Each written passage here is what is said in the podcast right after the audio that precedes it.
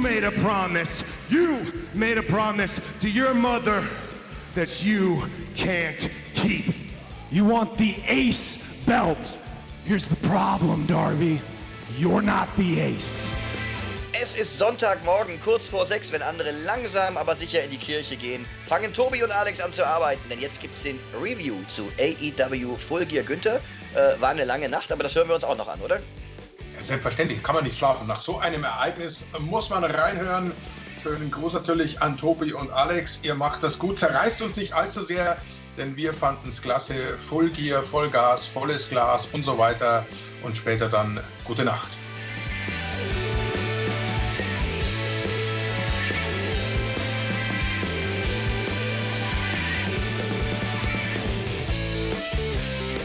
Volles Glas, Günther. So sieht's aus. Ob das Glas heute halb voll war, halb leer war, das wollen wir jetzt herausfinden. Wunderschönen guten Morgen. Ihr hört die AW Full Gear 2020 Review. Mein Name ist Tobi und wir sind live nach dem Event hier für euch am Start auf YouTube. Alle Ereignisse in der Analyse, alle Ergebnisse. Darüber wollen wir sprechen hier beim Spotfight Wrestling Podcast. Und um das Event und die Ausgänge zu besprechen, habe ich selbstverständlich wieder unseren AW-Experten an meiner Seite. Um genau zu sein, da drüben ist er, Alexander Bedranowski. Einen wunderschönen guten Morgen um 5.50 Uhr. Jawohl, Tobi, einen wunderschönen guten Morgen. Der Günther, der hat schon ganz richtig gesagt. Full Gear, Vollgas, volles Glas. Naja, volles Glas gibt es bei mir nicht, dafür eine volle Dose Energy Drink. Das ist die dritte am heutigen Abend, mhm. brauche ich auch. Es war eine lange Nacht, lass uns drüber reden. Lass uns drüber reden. Es war äh, ja, eine, eine lange Nacht in dem Sinn. Ich habe schon angefangen, den roten Teppich um 0 Uhr zu schauen und jetzt haben wir 5.50 Uhr, jetzt ist alles vorbei. Das heißt fast sechs Stunden, wenn man das allererste Event mitgenommen hat, äh, was AW angeboten hat. Wir wollen aber anfangen mit dem Buy-In. Da gab es generell erstmal viele tolle Videopakete zu den großen Matches. Großer Shoutout da an Producer Kevin Sullivan. Also da kann man wirklich mal prosten. Ähm, Daraus bestand die erste Hälfte des Bayerns und dann waren wir im Dailies Place. Knapp 1000 Fans waren zugelassen mit Abstand, Masken äh, und so weiter. Und die zweite Hälfte begann dann mit dem NWA Women's Championship Match. Äh, vielleicht die erste Hälfte, Alex, die Videopakete, die man da gezeigt hat, äh, den Buy-In so aufzuteilen. Erste Hälfte Videopakete, zweite Hälfte ein Match, äh, finde ich eigentlich ganz vernünftig, muss ich sagen. Ja, kann man prinzipiell machen. Man hätte es hier und da auflockern können, dass man kurz in die Halle geht und mal jemanden schnell backstage interviewt für eine Minute oder so, aber fand ich in der Form in Ordnung. Da konnte man langsam geistig eintrudeln beim Pay-Per-View und man hat ja dann ein Match bekommen, kurz bevor es losging. Genau, und zwar das NWA Women's Championship Match zwischen Serena Deep und Allison Case war, wie ich fand, ein ordentliches Showcase für Allison Case. Serena Deep hat nach 10 Minuten im Single-Leg Boston Crab Hold gewonnen. Ich habe mir notiert, dass das Selling von Kay ordentlich war, habe ich zumindest so empfunden. Es gab hier und da kleine Unstimmigkeiten, wo sie kurz überlegen mussten, was machen wir jetzt eigentlich. Aber ansonsten fand ich das für ein Buy-in äh, grundsolide, Alex. Ja, da hast du mir eigentlich mein Kanonenfutter schon weggenommen. Das, das, waren nämlich die beiden Stellen, die ich kommentieren wollte. Kay war das, die zweimal verloren war. Also ähm, Finde ich interessant, dass du es auch gemerkt hast. Für mich war es auch sehr offensichtlich. Einmal am Anfang gab es so eine Sequenz mit Roll-Ups und nach einem der Roll-Ups hat sie dann Serena Deep so hilfefragend angesucht und Serena hat dann einfach einen Double-Leg-Takedown gut improvisiert und einen zweiten Roll-Up gemacht und die Situation gerettet. Später im Match gab es dann die Situation, wo Allison Kay in der Ringmitte war und Serena Deep kam von der Ringecke an oder ja, sollte angerannt kommen, aber man hat ganz klar gemerkt, Alison Kay hatte vergessen, dass das jetzt ihr Cue ist, einen Spinebuster zu zeigen. Aber Serena Deep, ich sag's ja immer wieder, das ist eine fantastische Workerin. Es ist meiner Meinung nach mit Abstand die beste Workerin, die AW hat und die rettet solche kleinen Patzer oder solche Vergesslichkeiten der Gegnerin mit Leichtigkeit. Ähm, ansonsten habe ich wirklich nur eine klitzekleine Sache, meckern auf hohem Niveau, was man hätte verbessern können in diesem Match. Am Ende hat Serena Deep einen sehr coolen Move gemacht, so einen Double Arm Hook Facebuster. Da war ihre Positionierung im Ring nicht optimal. Den hätte sie so positionieren können, dass sie den Move in Richtung der Kamera zeigt, dass man den auch sieht. Das war so sehr nah an den Ringseilen und mit dem Rücken zur Hauptkamera. Das war ein bisschen vom, vom Bildlichen her verschwendetes Potenzial, aber insgesamt ein mehr als gutes Match. Also absolut ordentlich, ähm, besser als das meiste, was wir bei AW in der Damendivision sehen. Der Spotfight Wrestling Podcast, der Podcast mit Wrestlern, Journalisten und Experten und unter anderem dann eben auch mit Deathmatch-Legende Alexander Bedranowski, bei dem ihr selbst bei so einem Pre-Show-Match einen unfassbaren Mehrwert aus dieser Analyse ziehen könnt. Herzlich willkommen. Nach diesem Match tauchte Thunder Rosa auf. Sie hat den NWA-Titel ja vor. Halt, halt, halt, halt, Tobi, das heißt anders. Das heißt Thunder Rosa. Der Team ist großartig. Nach dem Match tauchte Thunder Rosa auf. Sie hat den NWA-Titel vor kurzem verloren an Serena Deep. Das scheint noch nicht vorbei zu sein, denn äh, beide haben sich noch ein Face-Off im Ring geleistet. Da bekommt die NWA-Frauendivision jetzt mehr Storytelling und Zeit als die AW Women's Division. Das ist auch mal spannend. Absolut, da habe ich auch mehr Bock drauf auf diesen Damentitel als auf den AW-Damentitel. Und Rosa gegen Deep hätte ich jetzt auch nicht so das große Problem. Es gab da noch mal ein Interview mit Eddie Kingston. Ihm ist alles egal, er wird sich heute zum World Champion krönen. Komme, was wolle. Ob er das geschafft hat, das werden wir im Laufe dieser Review besprechen. Damit kommen wir zur Main Show. Wir starten mit einem Videopaket. Die größte AEW-Card. Who wants it more? The games are over. Alle großen Fäden bekamen nochmal ein kurzes Spotlight. Dann gibt es Feuerwerk. Wir sind auf einer eigenen Stage. Viele Gimmicks, so Zahnräder und Lichtprojektion. Dieser Start, Alex, im Vergleich mit All Out. Ein Unterschied wie Tag und Nacht und das ist eigentlich noch untertrieben, finde ich. Zwei Pay-per-view Basics, ein Bühnenbild, was zum Motto der Show passt und eben es ist der Klassiker, einfach ein Video, ja. was die Show eröffnet. Ja. Es könnte doch so leicht sein. Letztes Mal haben wir es kritisiert bei All Out und zum Glück hat Tony Khan darauf reagiert und diesen Pay-per-View auf die einzig richtige Art und Weise eröffnet mit einem Videopaket. Das war gut, das hat mich heiß gemacht, das hatte eine geile Narration von dem Sprecher, alles richtig gemacht. Und der Opener, der dann kommen sollte, war das perfekt gewählte Match zum Auftakt der Show. Ich hätte es genauso gebuckt. Das wäre dann nämlich die Frage gewesen. Es gab nochmal den Card Rundown. Also es hatte alles hier wirklich eine richtig gute Dynamik. Don Callis, EVP von Impact Wrestling, war am Start bei den Kommentatoren für das erste Match. Das mal so als Randnotiz. Dann ging es rein in die Show. Große Entrance für Kenny Omega, denn das war der Opener. Das Turnierfinale. Kenny Omega gegen Hangman Adam Page. Bauchbinde beim Hangman. Focused. Yeehaw, man. Das war die äh, Bauchbinde, die ich äh, hier nochmal ausdrücklich loben möchte. Und die Stimmung war gut. Es fühlte sich Big Time an. Und äh, jetzt im Nachhinein, weil ich habe mir davor auch die Frage gestellt, hätte ich das wirklich so als Anfangsmatch rausgehauen? Im Nachhinein würde ich sagen, ja. Weil damit, wenn du auch das mal jetzt mit Britt Baker gegen äh, Big Swole vergleichst, Jesus Swole. Christus, das ist ein, auch das ein Unterschied wie Tag und Nacht, denn hier waren die Leute richtig investiert am Anfang. Definitiv. Und nicht nur wegen der Story von dem Match hatte das Big-Time-Feeling, sondern allein auch schon wegen den Entrances. Allen voran der von Kenny, der ist fantastisch, seitdem er sich da neu erfunden hat. Und jedes Mal, wenn der gute Kenny Omega kommt, dann gibt es Big-Time-Feeling. Den Big-Time-Feeling Kenny und Battle Cry Kenny. Äh, es war wirklich Big Time, so wie unter Pandemieverhältnissen eben Big Time äh, sein kann. Es gab zu Beginn das Angebot von Kenny des Handshakes, aber der Hangman hat den nicht erwidert. Es gab sehr viele Konter in der Anfangsphase. Sie sind eben ehemalige Tag Team Partner. Natürlich kennten sie sich dann auch. Grundstein der Match Story war damit gelegt und bei dem Tempo, was sie an den Tag legten, dann habe ich dann auch verstanden, warum das der Opener war, weil du wirklich, du dürftest nicht weggucken. Das Publikum hat auf alles reagiert, schaukelte sich hoch zu krassen Sequenzen, mehr Spektakel. Ähm, Kenny außerhalb des Rings mit einem Moonsault von der Guarding Rail, den keiner hat kommen sehen, der richtig cool war. Und ähm, das Publikum war richtig drin. Finisher und Schlüsselmanöver wurden angedeutet. Es gab keine Handbremse und beide haben da wirklich im sechsten Gang gerestelt. Powerbomb auf der Stage, stiffe Aktion, High-Flying, Nearfalls, ging hin und her. Teilweise haben sie dann noch einfach ihre Sequenzen kopiert, so nach dem Motto, was du kannst, kann ich auch. Und dann, nach 16,5 Minuten, der One-Winged Angel Alex und der Sieg. Ich würde behaupten, die sind ganz bewusst nicht all out gegangen, was ein tolles Wortspiel. Äh, und deswegen war es aber auch gut, das als Opener zu bringen. War ein gutes erstes Match für diese Paarung, für diese lang angelegte Storyline von Ken, äh, Kenny und dem Hangman, denke ich. Nicht nur gut, das ist eine absolute Untertreibung. Ja. Das war der perfekte Opener und die perfekte Art und Weise, einen Opener zu worken. Vom Tempo, Dramaturgie, Matchlänge, da hat einfach alles gestimmt. Das war der maximal heiße Start in die Show. Zum Match selbst, ja, so ein paar Spots. Ähm, fangen wir mit dem Finish an. Das fand ich sehr, sehr geil gemacht, wie da der Hangman, als er oben auf den Schultern war von Kenny, wirklich bis zum letzten Moment drum gekämpft hat, rauszukommen aus dem One-Winged Angel. Also, das war nicht dass Kenny ihn gepackt hat, zack, das Ding durchgezogen, sondern der Hangman hat da wirklich geprügelt und gezappelt ja. und versucht, sich irgendwie zu befreien und es hat nicht gelungen. Der Hangman hatte ja vorher in dem Match selbst mal zum One-Winged Angel angesetzt. Das fand ich auch sehr, sehr geil, dass sie hier versuchen, sich die Moves zu klauen. Und ja, viele kleine Feinheiten, zum Beispiel dieser absichtliche Fuck-up, beziehungsweise das absichtliche Knieverdrehen von Kenny, als er diese Bewegungssequenz macht, die wir ja von ihm kennen, mit dem ähm, Finlay-Flip, wo er dann aufs zweite Seil springt und mit dem zweiten Seil flüssig aus der Bewegung heraus den Moonsault zurückmacht. Das war diesmal nicht so flüssig, weil er sich eben das Knie verdreht hat und dann das kurz gesellt hat und dann erst den Moonsault gebracht hat. Generell Kenny ein Gott im Selling. Also es gab zum Beispiel diesen Springboard Lariat vom Hangman aufs zweite Seil gegen Kenny, der auf dem Apron stand und Kenny macht den Backflip auf dem Apron. Unglaublich. Also toll. Diese beiden Männer, Athleten vor dem Herrn. Ich habe jede Sekunde davon genossen.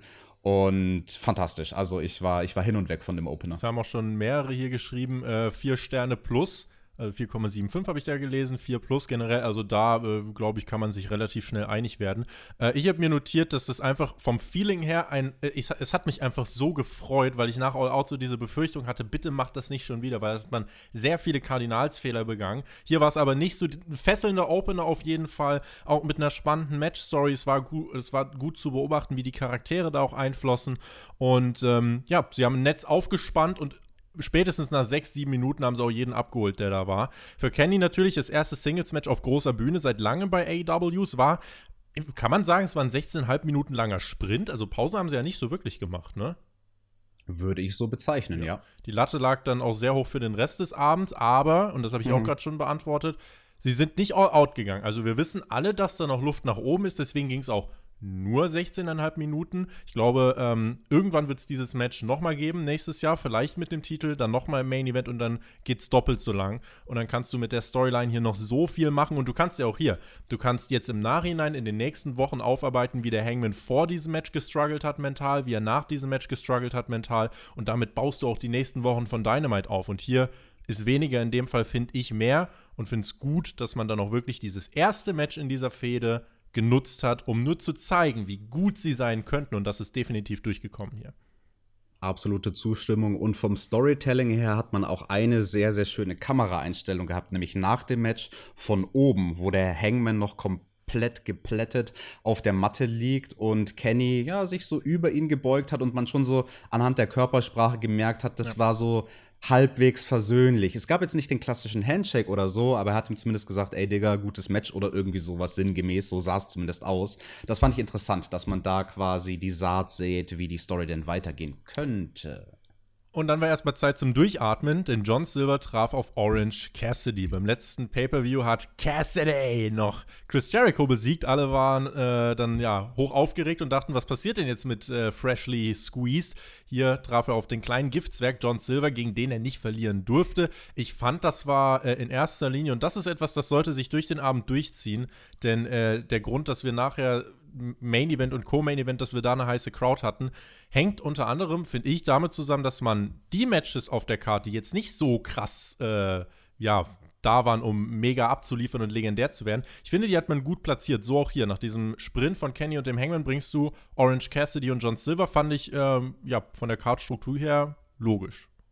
Sehr, sehr interessant, weil da bin ich komplett anderer Meinung. Also dieses Match, was wir dann sehen sollten zwischen John Silver und Orange Cassidy, für das, was es sein sollte, ein recht kurzes Comedy-Match, war es absolut in Ordnung. Das Match an sich, da habe ich eigentlich gar nichts zu kritisieren, sondern daran, dass man das Match überhaupt auf die Karte gepackt hat. Denn ja, ich verstehe, was du meinst. Man will das Publikum runterbringen und vor allem nach so einem starken Opener musst du in der zweiten Sache bei der Show irgendwie kurz durchatmen. Mhm. Aber die zweite Sache von der Show muss nicht zwingend ein Match sein. Dieselbe Funktion, die dieser Kampf hat, und ich glaube, der ging ungefähr gefühlt vielleicht so acht Minuten oder Zehn so, Minuten vielleicht sogar ein bisschen ja. weniger. Zehn Minuten, genau. Dasselbe Ziel hättest du auch erreichen können mit einem kurzen Backstage-Segment, was eine Minute geht. Du wolltest nur einen Verschnaufer in der Show haben. Und es war nicht nötig, hier jetzt eine so lange Verschnaufpause zu haben, wo zu den 10 Minuten Matchzeit dann ja auch noch die Entrances dazukommen, also insgesamt weit über eine Viertelstunde. Das war mir dann zu lange als Verschnaufpause. Also von mir aus wäre das ein Match gewesen. John Silver gegen Orange Cassidy hätte man gerne von der Card streichen können oder wie halt bei All Out, das Match einfach im Buy-In lassen, ja. wo es ursprünglich angesetzt war. Das war ja mit Big Swole und Britt Baker letztes Mal, dass das dann auf die Maincard gewandert ist. Wenn man es auf der Maincard unbedingt zeigen will, dann ist das aber, finde ich, noch der verkraftbarste Zeitpunkt, um es mal so zu sagen. Ne? Wenn man es unbedingt will, dann hier, aber es wäre meiner Meinung nach besser gewesen, es einfach in die Pre-Show zu packen. Da finden wir wieder beieinander, weil ich hätte es auch nicht gebraucht im Nachhinein. Äh, es gab Comedy-Spots, es war ein Match, was, äh, ja, glaube ich, auch viel auf diese Being the Elite Internet-Zielgruppe ausgerichtet war. Durch die Fanreaktion kamst du aber als Casual auch gut rein. Also 1000 Fans waren da und die haben das Ganze schon äh, gut getragen. Äh, was man letzten Endes erreicht hat, knapp 10 Minuten hat es gedauert. Beachbreak und Sieg für Orange Cassidy. Du hast John Silver im Ring äh, gezeigt und hast gezeigt, okay, der kann neben diesem lustigen Giftzweck eben auch noch catchen. Das ist gut. Ähm, aber natürlich darf hier Orange Cassidy nicht verlieren. Insofern Match okay. Nach dem Open, um runterzukommen, war es zweckdienlich. So, so, so ein deutsches Wort, zweckdienlich. Und nach dem Match, äh, ja, kam noch die Best Friends raus, gab die Umarmung mit Orange Cassidy. Äh, ja, war da, war okay, nicht mehr, nicht weniger. Ich musste einmal sehr schmunzeln bei einem Kommentar, den äh, Jim Ross und Excalibur gebracht haben, wo sie den Irish Whip in die Ringecke von John Silver in der Heat-Phase verglichen haben mit Matches von Bret Hart, wo ein Irish Whip so heftig ist, dass das ganze Match kippt. Also, ich behaupte jetzt mal, Orange Cassidy gegen John Silver war nicht ganz auf dem Niveau eines Bret Hart Matches. Da lehnst du dich weit aus dem Fenster, Alex. Ah, aber ich bin bei dir. Ich lehne mich mit dir aus dem Fenster. Das nächste Match, das äh, sollte mehr Prestige haben. Es ging um den TNT Championship-Titel. Nochmal das große Videopaket zu Darby und Cody, eine große Historie der beiden. Special Entrance auch für Darby. Auf dem Auto aus diesem Einspieler von Dynamite kam er dann nämlich äh, herangefahren in Stadies Place, hat dann mit einem Skateboard noch die Windschutzscheibe zertrümmert. Dann kam Cody, der ohnehin wirkt wie ein Topstar. Still Standing stand auf seinem Shirt und er heißt jetzt nicht mehr nur Cody, sondern in der großen Introduction vor dem Match wurde er von Justin Roberts vorgestellt als Cody Rhodes. Dazu kommt noch unser Referee heißt Mike Chioda. Generell diese ganze Introduction hier, diese ganze Vorstellung, das wirkte schon groß. Also kam auch hier wieder ein Big Fight viel rüber, finde ich. Absolut, das hat sich mega groß angefühlt und war auch super positioniert auf der Card, das jetzt hier an dieser Stelle zu bringen. Es gab auch das Hype-Video vor dem Match, muss man auch noch mal erwähnen, ist bei AEW auch nicht immer der Fall, mhm. dass das passiert. Aber sie hören ja auf Hier uns. hat man es gemacht. Sie hören auf uns. Genau, sie hören auf uns, weil wir das so sagen. Und äh, das war bei allen Titelmatches dieses Mal so. Also alle Titelmatches haben vorher ein Hype-Video bekommen. Das finde ich durchaus gut und bemerkenswert. Und ja, lass uns zu dem Match kommen, weil die beiden, ey, die haben sich auch ordentlich eingeschenkt. Volles die, Glas, sag ich. Die, voll, voll, volles Glas, Brösterchen. Äh, standen sich ja eben schon mehrfach gegenüber. Unter anderem ja bei Fighter Fest vor über einem Jahr, Sommer 2019, als die Welt noch ähm, in Ordnung war. Mehr als jetzt zumindest. Ich habe ähm, auch in der Vorschau mit Günther Zapf und Mike Ritter äh, dieses Match besprochen und ähm, ja, wir, wir, waren alle gespannt und ich habe äh, wirklich mich dafür ausgesprochen. Ich möchte sehen, dass Darby hier seinen großen Moment bekommt. Und der Start in diesem Match, er war jetzt anders als bei Kenny und Hangman. Er war einfach ein bisschen langsamer, aber trotzdem hat es sich groß angefühlt und es hat sich einfach dann Stück für Stück hochgearbeitet. Während halt Kenny und Hangman im sechsten angefahren sind und im sechsten ins Ziel gefahren sind, haben die hier wirklich einen nach dem anderen hochgeschalten und es hat sich gut aufgebaut, fand ich. Cody hat äh, dann dominiert, war natürlich wieder arrogant, war der Heel, hat Darby auch kurzhand auf die Bühne geworfen. Darby hat seinen Arm dann gesellt, wurde weiter bearbeitet und hat die Rolle des Underdogs verkauft. Das war die Match-Story und das hat auch in der Psychologie sich eben so äh, ergeben. Darby hatte eine harte Zeit und hatte auch ein Handicap dann mit dem Arm. Und Cody nutzte seine Muskelkraft, stieg dann mit Darby aufs Top Rope und äh, zeigte dann einfach einen Crossroads vom Top Rope. Das hört sich an wie ein Videospiel-Move, habe ich aber so auch noch nicht gesehen. Was man dann wichtig, äh. Was, was dann wichtig war, Darby flog einmal quer durch den Ring, logischerweise. Es gab den Pin, Eins, zwei, Darby hat sich nicht geregt, nicht ausgekickt, aber Mike Chioda hat gesehen, warte mal, der Arm, der liegt unterm Seil. Deswegen hat er das Cover abgebrochen, aber es gab keinen Kickout. Insofern hat man diesen krassen Move, wie ich fand, durchaus protected. Jein, aber eigentlich nein. Also, Der Spot war fantastisch und sah großartig aus. Kann Cody auch nicht mit jedem machen. Mhm. Also man, wenn man genau hinschaut, wie sie sich vorsichtig positioniert haben auf dem Top Rope, das war ein schwieriger Balanceakt. Darby, der hat dann zwei Finger genutzt, um sich mit zwei Fingern auf dem Turnbuckle noch irgendwie ein bisschen Halt zu verschaffen. Und dann fliegen sie halt mit einem Move, den wir noch nie gesehen haben. Also das muss man betonen. Diese Aktion gab es noch nie. Fliegt in die gegenüberliegende Ringecke man kann schon irgendeinen großen Spot vom Seil bringen, der Darby in die gegenüberliegende Ringecke befördert, aber bitte nicht den Crossroads vom Top Rope wenn es diesen Move noch niemals gab. Damit zerstört Cody viel zu sehr diesen Move, den er in der Vergangenheit schon viel zu sehr kannibalisiert hat, indem er ihn viel zu oft bringt, ohne dass er das Match entscheidet. Und ich hätte diese Sequenz hier fantastisch gefunden, wenn wir in der Vergangenheit, keine Ahnung, schon drei, vier Mal in anderen Matches, auch gegen andere Gegner, einen Crossroads vom Top Rope gesehen hätten. Und wenn das immer das Match entschieden hätte. Und wenn es jetzt hier zum ersten Mal nicht das Match entscheidet, aber ich fand das eine absolute Verschwendung, so eine Aktion zu debütieren und nicht die ersten paar Male, wenn er so einen Move macht. Die ersten 1, 2, 3, 4 Matches, wenn er so einen Move macht, muss das den Sack zumachen. Das ist wie wenn John Cena Attitude Adjustment vom zweiten Seil zum ersten Mal macht dann ist das auch das Finish. Und dann dauert es einige Matches, bis Leute irgendwann mal daraus auskicken. Also damit hat sich Cody keinen Gefallen getan. Ich verstehe jeden, der sagt, hör, aber was hast du, ist doch ein geiler Spot. Ja, das sage ich auch gar nicht. War ein fantastischer Spot. Macht nur direkt beim ersten Mal, wo er gezeigt wird, die Aktion bedeutungslos, weil wenn er das das nächste Mal bringt, weiß jeder, ja, das ist ja nur der, dieser Move, mit dem er eh nicht das Match Aber wie gesagt, Darby ist ja nicht ausgekickt. Also das wäre noch schlimmer Schon gewesen, klar. wenn Darby ausgekickt wäre. Das wäre noch schlimmer gewesen. Ja, aber absolut. Aber du hättest, du, mein Punkt ist, du hättest denselben Effekt haben können von Darby, der von einer Aktion, egal welche Aktion, vom obersten Seil KO ist und nur dadurch gerettet wird, dass sein Arm zufällig außerhalb vom Ring äh, landet. Mhm. Und das wäre mit jeder Aktion gegangen. Dafür hätte er nicht den Finisher vom Top Rope bringen müssen. Bei mir hat es beim Schauen trotzdem den Effekt, dass das so ein Moment war, wo ich dachte, krass, das Match hat quasi nochmal dann eine Stufe zugelegt. Deswegen fand ich es auch gut, dass es nicht vorbei war. Äh, zumal ich äh, sowieso auch den Sieg von Cody nicht hätte sehen wollen. Darby fand dann sehr kreative Wege, um zurückzukommen. Also da hat auch der Schlachtplan von Arn Anderson nicht gebracht, weil Darby da wirklich kreative Moves au äh, ausgepackt hat, die wir so auch noch nicht gesehen haben. Dann gab es den Coffin Drop von Darby, aber gerade so Kickout von Cody. Auch das eine starke Sequenz. Und auch da haben wir gesehen, wie Darby mit dem Coffin Drop landet und dann nicht wie schon mal äh, vor ein paar Monaten sich dann einrollen lässt, sondern direkt die Schultern hochreißt und schnell von Cody weggeht. Also das hat man unterschwellig aufgearbeitet und auch das eine Story dieses Abends. Du hast nicht alles, nicht, nicht diese ganzen kleinen Specials, hast du dem Zuschauer nicht komplett aufs Auge gedrückt und hier, guck mal, und noch in 100 Wiederholungen gezeigt, sondern du als Zuschauer, wenn du aufmerksam das Produkt verfolgst, belohnst dich in solchen Momenten dafür. Äh, das war hier eben so eine Sache. Ähm, man griff auch eben, ja, hier einiges auf. Es war ein tolles Match. 17 Minuten lang ging es. Es gab dann eine Sequenz von mehreren Einrollern, drei, vier, fünf Einroller, wie man das eben so manchmal sieht. Und plötzlich zählt der Ref aber durch und Darby Allen ist neuer TNT Champion. Auch das, wie ich fand, ein sehr smartes Finish an sich, die Booking-Entscheidung ist smart. Also wir hatten uns das ja beide gewünscht, schon seit vielen Wochen, dass Darby hier den Titel gewinnt. Er gewinnt auch die TNT Championship, das ist alles gut und richtig. Ich fand, das Finish hat Cody zu schlecht aussehen lassen. Und ich sage jetzt nicht, weil es ein Roll-Up-Finish war. Roll-Up-Finish absolut in Ordnung. Aber es war einfach derselbe Roll-Up.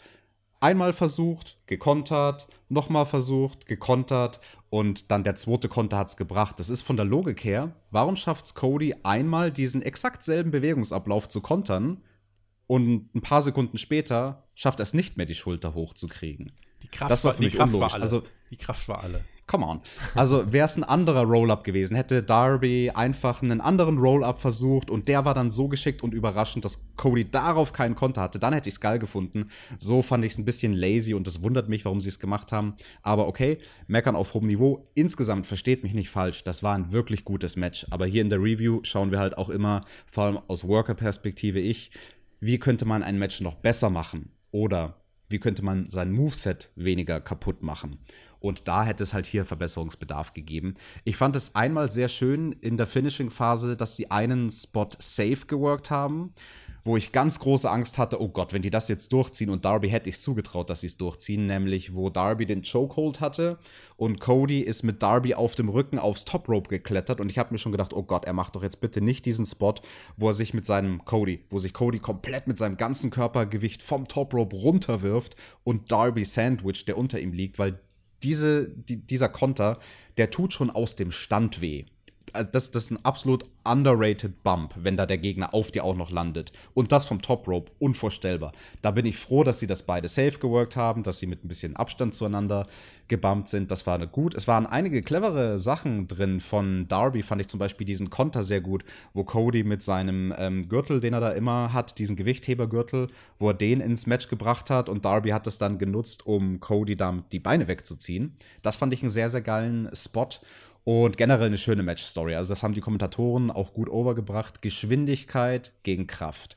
Die Geschwindigkeit von Darby gegen die Kraft von Cody. Da hat auch wirklich Arn Anderson als Mann, der mit Cody zum Ring kommt, finde ich einen Mehrwert gehabt mit dem Schlachtplan, weil er ihn mehrfach darauf hingewiesen hat, Junge, keine Liegestützen machen während dem Match und jetzt lass dich nicht von Darbys Geschwindigkeit äh, fertig machen, sondern du musst ihn mit deiner Kraft, you gotta muscle him down und das war toll. Und auch ein paar Aktionen, die ich so noch nie gesehen habe. Zum Beispiel diesen Konter von Darbys Armdrag, der ist bisher immer durchgegangen. Das ist jetzt zum Beispiel ein Gegenbeispiel für einen ähm, Move, den wir jetzt schon oft gesehen haben, wo wir konditioniert wurden, wo Darby quasi aufs Top Rope springt und dann vom Top Rope mit dieser riesengroßen, mit diesem riesengroßen Sprung in den Armdrag springt, was Cody einfach gekontert hat in, in, ja, was auch immer, in der Aktion, die auf, auf den Arm von Darby ging. Das fand ich cool, dass die Aktion dann mal nicht ins Ziel ging.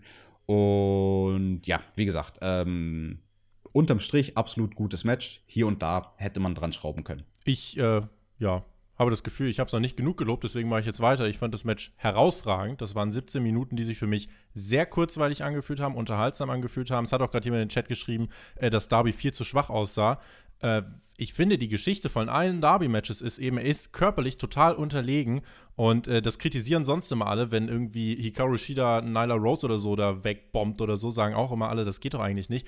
Cody ist der ganz klar dominierende Mann, was das Körpergewicht angeht. Der einzige Weg, dass Darby zurückkommen kann, ist durch Resilience, also indem er einfach sich auf die Zähne beißt und durchhält und indem er smarte Windows of Opportunities, killt mich bitte für dieses Englisch, äh, dass er einfach diese kurzen Fenster, die er hat, in denen er kontern kann, dass er die nutzt mit kreativen Momenten und dass er sich dann eben gegen einen körperlich deutlich überlegenen Gegner so einen Sieg holen kann, finde ich, lässt ihn für, also ist smarter und ist eine größere Bedrohung, äh, als wenn er hier irgendwie, ja, als wenn man hier versuchen würde darzustellen, dass Darby genauso stark ist wie Cody. Diesen, das gibt's einfach nicht. Die, Cody ist halt hier und Darby ist hier, was das Körperliche angeht. Insofern finde ich das von der Match-Story her nur logisch, dass Cody halt 60, 70 Prozent der Offensive nimmt. Ähm, und ansonsten, ja. also wie gesagt, ich will nochmal loben, dieses Match hat mir sehr, sehr gut gefallen. Ich habe mir den Sieg von Darby gewünscht und auch, dass Darby das Match gewinnt, finde ich richtig. Jetzt kannst du mit Cody viel machen, was einige schon geschrieben haben, da bin ich, äh, da bin ich bei euch. Das wäre ein guter Moment gewesen, glaube ich, um Cody zu turnen. Weil Cody hat nach dem Match, ist er auf die Knie gegangen, hat Darby den Titel überreicht. Ich dachte, boah, irgendwas, irgendwas passiert doch da jetzt noch. Ja, hat sich wirklich hingekniet und ich dachte, das ist eigentlich zu offensichtlich. Es gab noch You Deserve a Chance für Darby, also der Titelwechsel kam auch beim Publikum gut an. Aber es gab keinen Titelwechsel. Stattdessen die FTW-Präsenz von Taz, der herauskam und meinte, genug von dem ganzen Kitsch hier. Es gab dann noch eine hinterlistige Attacke von Brian Cage und Ricky Starks gegen Cody und. Stopp, stopp, stopp, stopp, Tobi, ich ja, muss dich leider nein, unterbrechen. Weiß, Was war das denn nein, diesmal für ein ziemlich cooles Hemd, ja, was der Ricky Starks da angehabt hat? Sehr gut. Das hat mir gefallen. Das war nice. Das war so wie damals bei den Hardy Boys. Die haben auch so Sachen Backstage immer getragen, Ende der ja. äh, 90er. Ganz genau. Und Aber die Schuhe waren unmöglich. Also in den Schuhen keine Socken zu haben, das ging nicht. Aber das Hemd. Stil. Also, ich, die Alex, du weißt doch genau, wie sich The Rock in seinen Hochzeiten angezogen hat. Ricky Starks zieht sich genau an wie The Rock zu seinen Hochzeiten. Ja, die Schuhe sind einfach das Alleinstellungsmerkmal, denn manchmal ist weniger mehr und hier hat er sich einfach so ein schwarze, so schwarze kleine Dinger da eben um die Füße gehangen. Finde ich voll okay, kannst du machen, ist outstanding. Deswegen Ricky Starks, Props für das Outfit, guter Mann. Sammy da hinten ist übrigens auch, ein, auch ein guter Mann. Und Cody, da, der Thumbs in the middle. Ja, hm, nee, schon, schon so 12 von 10, ganz neutral gesehen jetzt. Äh, so, Ricky Starks äh, und Brian Cage mit der hinterlistigen Attacke gegen Darby, gegen Cody. Und äh, Tess musste dann ganz kurz schlichten, weil es gab noch einen coolen Moment, da haben nämlich äh, sowohl Ricky als auch äh, Cage haben dann den Titel in der Hand gehalten, den TNT-Title, haben den so hin und her gerissen, als Tess dann gesagt hat, Leute, chillt, die Attacke ging dann weiter gegen Cody und Darby. Äh, Cody hat sogar Darby zwischendurch noch kurz, ge äh, kurz geholfen. Darby wurde dann in einen Teil der Stage geworfen und anschließend hat Brian Cage versucht, den Arm zu brechen von Darby, nämlich in der Autotür. Das äh, kann, kann, man mal so machen. Alex hat das früher mal so beruflich gemacht, aber hier war es dann so, dass Will Hobbs zum Glück den Safe macht. Also Will Hobbs ist auch wieder da, da hat man definitiv einen Plan und Darby lag dann da halbtot auf seinem Auto. Dass das Aftermath, also man baut hier auf jeden Fall auch, auch das finde ich gut, man baut hier definitiv was für die nächsten Wochen auf und hat hier direkt im Anschluss an diesen Titelwechsel ähm, noch etwas gebracht. Da kann ich nichts hinzufügen. Das fand ich ziemlich cool, dass da auch nach dem Match noch was passiert ist. Frag mich jetzt halt, was Cody macht. Wie gesagt, ich hätte gedacht, es wäre ein guter Moment gewesen, um Heel zu turnen. Äh, so nach dem Motto, weil er hat ja schon, er hat das Match als Heel geworkt und dann nach dem Match war er schon sauer. So, warum habe ich mich so einrollen lassen? Auch Arn Anderson war ziemlich sauer. Ich hätte gedacht, man könnte aber, AEW überstürzt nichts, lässt die Dinge langsam angehen und insofern, ich glaube, langfristig ist das Ziel schon noch, dass Cody irgendwann Heal wird, aber hier hat man einen Moment, hätte man nutzen können, hat man aber nicht gemacht. Wie schlimm man das jetzt findet, muss jeder für sich selber beurteilen. Aber wäre untergegangen, wenn man dann auch noch das Nachspiel hätte bringen ja, wollen mit der Fraktion von Taz. Also entweder das eine oder das andere. Genau. Und ich glaube, hier war es dann besser, Darby over zu bringen und Darby eine neue Storyline auf mhm. den Weg zu gehen. Das war wichtiger, als bei Cody schon den nächsten Erzählschritt zu bringen. Cutie Marshall und Dustin Rhodes waren backstage. Dustin wollte am Mittwoch äh, bei Dynamite ja sowieso ein Match haben gegen äh, Butcher und Blade mit Cutie. Und jetzt will er noch ein besonderes Match haben, nämlich ein Bankhaus-Match. Hat er in einer wirklich starken Promo äh, sich in Rage geredet. Willst du uns verraten, was es ist, oder müssen die Leute dafür die Dynamite-Review am Donnerstag hören? Na, soweit ich das in Erinnerung habe, das ist schon sehr lange her, weil es war, glaube ich, Ende der 80er oder so, dass es diese Matchart öfter mal gab bei WCW und NWA und so. Im Prinzip ist es, glaube ich, wie so ein Streetfight und die Leute haben halt Cowboy-Stiefel und eine Jeans an. So in etwa. Hm, das hört sich ja spannend an. Gucken wir mal, ob das auch so laufen wird oder nicht. Als nächstes stand das Women's Championship Match an. Nyla Rose im blauen Mega Man Attire, Shida in rot.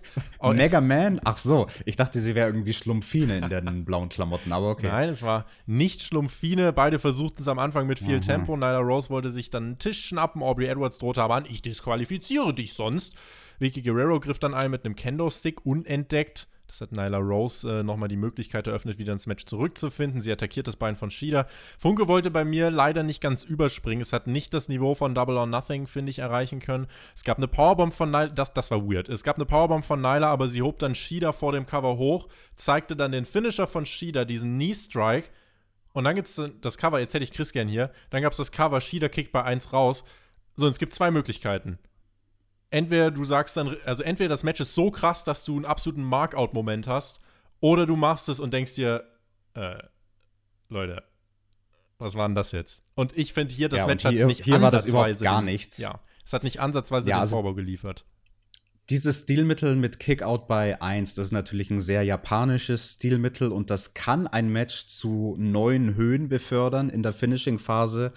Dafür muss aber alles davor gut gewesen sein. Die Finishing-Phase, die Nearfall-Phase muss bis zu dem Zeitpunkt gut gewesen sein, was sie hier nicht war. Und am allerwichtigsten, der Spot, der direkt vor dem Cover-Ansatz kommt, muss richtig gesessen haben. Der muss so gesessen haben, dass sich die Leute denken, das ist garantiert das Finish.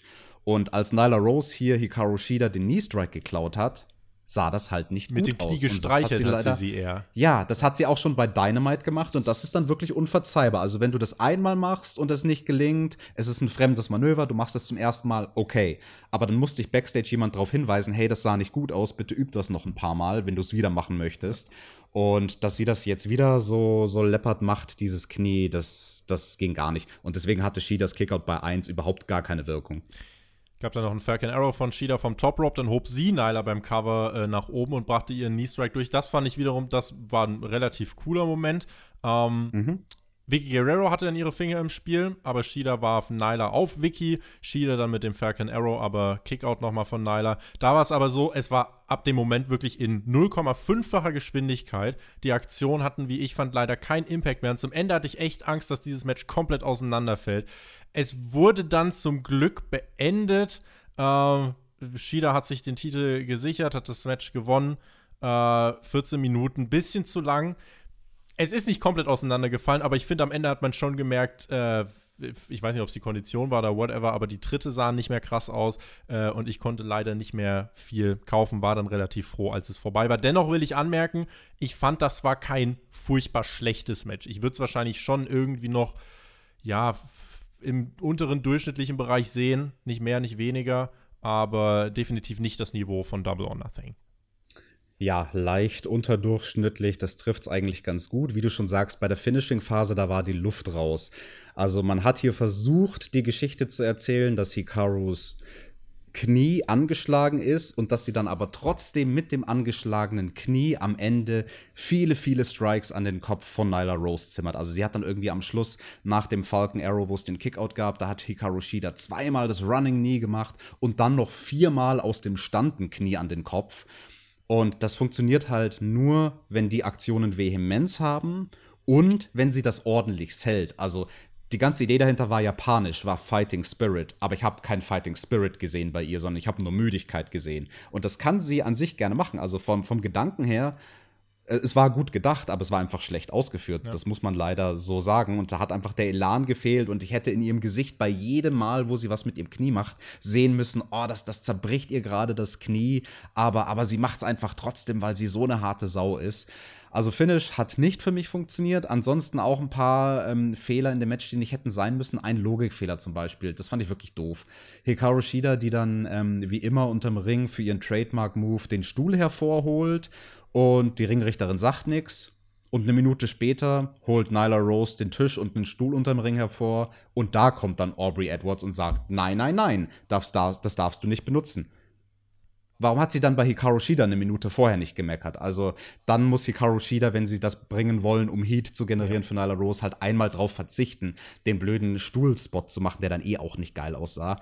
Es gab einmal super random von äh, Nyla Rose, wo sie sich wieder nach oben geworkt hat, aber wo Hikaru Shidas Knie schon angeschlagen war. Eine Claw ans Knie.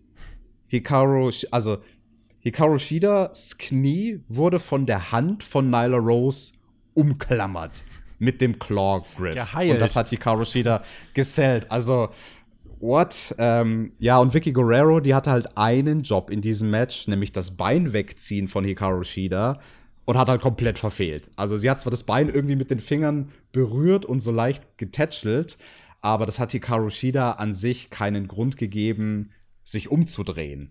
Also das war der ganze Grund für den Spot, dass natürlich, oh, mir wird mein Bein weggezogen, ich drehe mich um und schaue, was da passiert ist, aber wenn Vicky sie dabei nicht berührt, dann muss Hikaru Shida halt leider weiterlaufen. Und ja. Meinungen, nee, im Chat, also Meinungen im Chat gehen auch relativ weit auseinander. Also einige sagen, äh, das war ein Dutt, also das war furchtbar. Äh, andere sagen, oh, ich hätte weniger, also meine Erwartungen waren so niedrig, das haben sie übertroffen, also fand ich es gar nicht so schlecht. Insofern eine ziemliche Breite in der Bewertung. Ich würde sagen, es gab, es war nicht alles schlecht. Ich glaube, das meiste war halt äh, durchschnittlich. Es gab diesen einen coolen Spot, wo Shida dann den Kopf hochhebt von Nyla Rose. Wie gesagt, das fand ich eigentlich ganz cool. Äh, und am Ende haben sie es dann gerade so mit Kratzen und Beißen noch zusammenhalten können, dass es nicht komplett zu einer Farce verkommt. Dennoch, äh, gerade auch bei der Konkurrenz, die sie hatten, äh, war das äh, ja nicht schwer zu erraten, dass das das schwächste Match des Abends werden würde. Nyla und Vicky haben sich dann nach dem Match noch gestritten und Nyla attackierte Vicky nicht, sondern akzeptierte die Kritik. Das kommt also in neun von zehn Fällen, eigentlich fast in zehn von zehn Fällen, attackiert hier der Beschuldigte seinen Heal-Manager und turnt damit. Hier hat man gesagt, okay, nein, Nyla Rose steht dann ein bisschen da wie eine beleidigte Leberwurst und hinterfragt sich. Hm, Alex.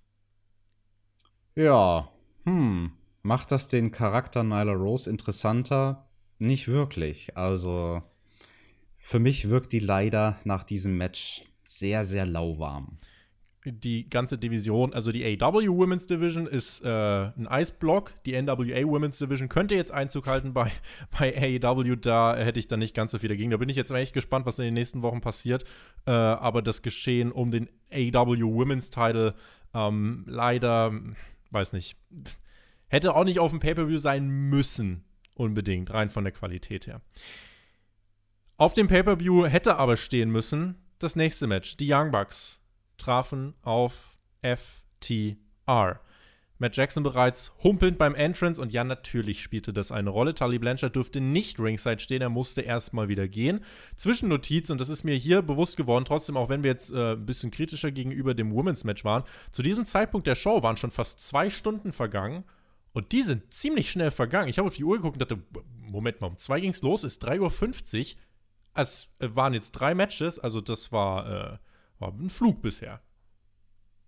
Bis zu dem Zeitpunkt waren es mehr als drei Matches. Bis, äh, wie, was hatten wir denn? Wir hatten die Frauen. Vier Matches hatten wir. Die Frauen, wir hatten äh, tatsächlich, lass mich gucken, wir hatten die Frauen, wir hatten John Silver, wir hatten TNT-Title und wir hatten den Opener, korrekt. Vier Matches. Vier Matches in zwei Stunden, die trotzdem relativ schnell vergangen sind. Ähm, das war mir eine Zwischennotiz wert, dass es also insofern relativ schnell ging. Dann hatten wir eben dieses Tag-Team-Title Match. Wenn die Young Bucks verlieren, dürfen sie nie wieder um die Tag Team Titel antreten. Der Start war langsam, dann aber gab es so eine erste schnelle Sequenz mit Dex Howard und Nick Jackson. Äh, Nick Jackson. Dann kamen nach 5, 6 Minuten auch die ersten Trademark-Manöver, vor allem von den Bucks. Dex Howard wurde fast die Hand abgetreten, blutete dann noch erstmal. Ähm, Matt Jackson setzte dann Moonsault daneben und das war dann eben nicht mehr so smart, brachte FTR wieder zurück und dann eben nochmal die Verstärkung. Das Bein, es ist tot. Dieses Bein äh, funktioniert nicht mehr. Die, äh, ja, die, die Taktik von FTR war dann eben wieder den Ring in Hälften zu teilen. Matt schaffte den Tag eine ganze Zeit lang nicht. Äh, die Psychologie stand hier auch im Vordergrund, mehr als der Flippy-Floppy-Style. Der Hot Tag kam dann, begleitet von Klatschen der 1000 Fans. FTA auch mit Hommage dann an die Steiner Brothers. Das war dann so die zweite Phase des Matches, wo einfach beide Teams verschiedene Etappen durchgingen in ihrer, äh, in ihrer Karriere, auch was sie beeinflusst hat. Die Hardys dann zum Beispiel mit äh, der Finisher-Kombination von den Hardy-Brüdern, also Twist of Fate und Swanton Bomb. Äh, eben dann, dass der Einfluss, es gab dann auch später FTA, die den Finisher von DIY gezeigt haben, von Johnny Gargano und Tommaso Ciampa. Also bei einem AEW Pay-Per-View ein Callback zu einem NXT-Finisher. Ne? Und übrigens, man hat das auch schon früher im Match begonnen. Also ich bin sicher, da waren einige Aktionen dabei. Da müsste ich es noch ein zweites Mal gucken, um überhaupt zu verstehen, welche Teams sie da aus der Vergangenheit imitiert haben.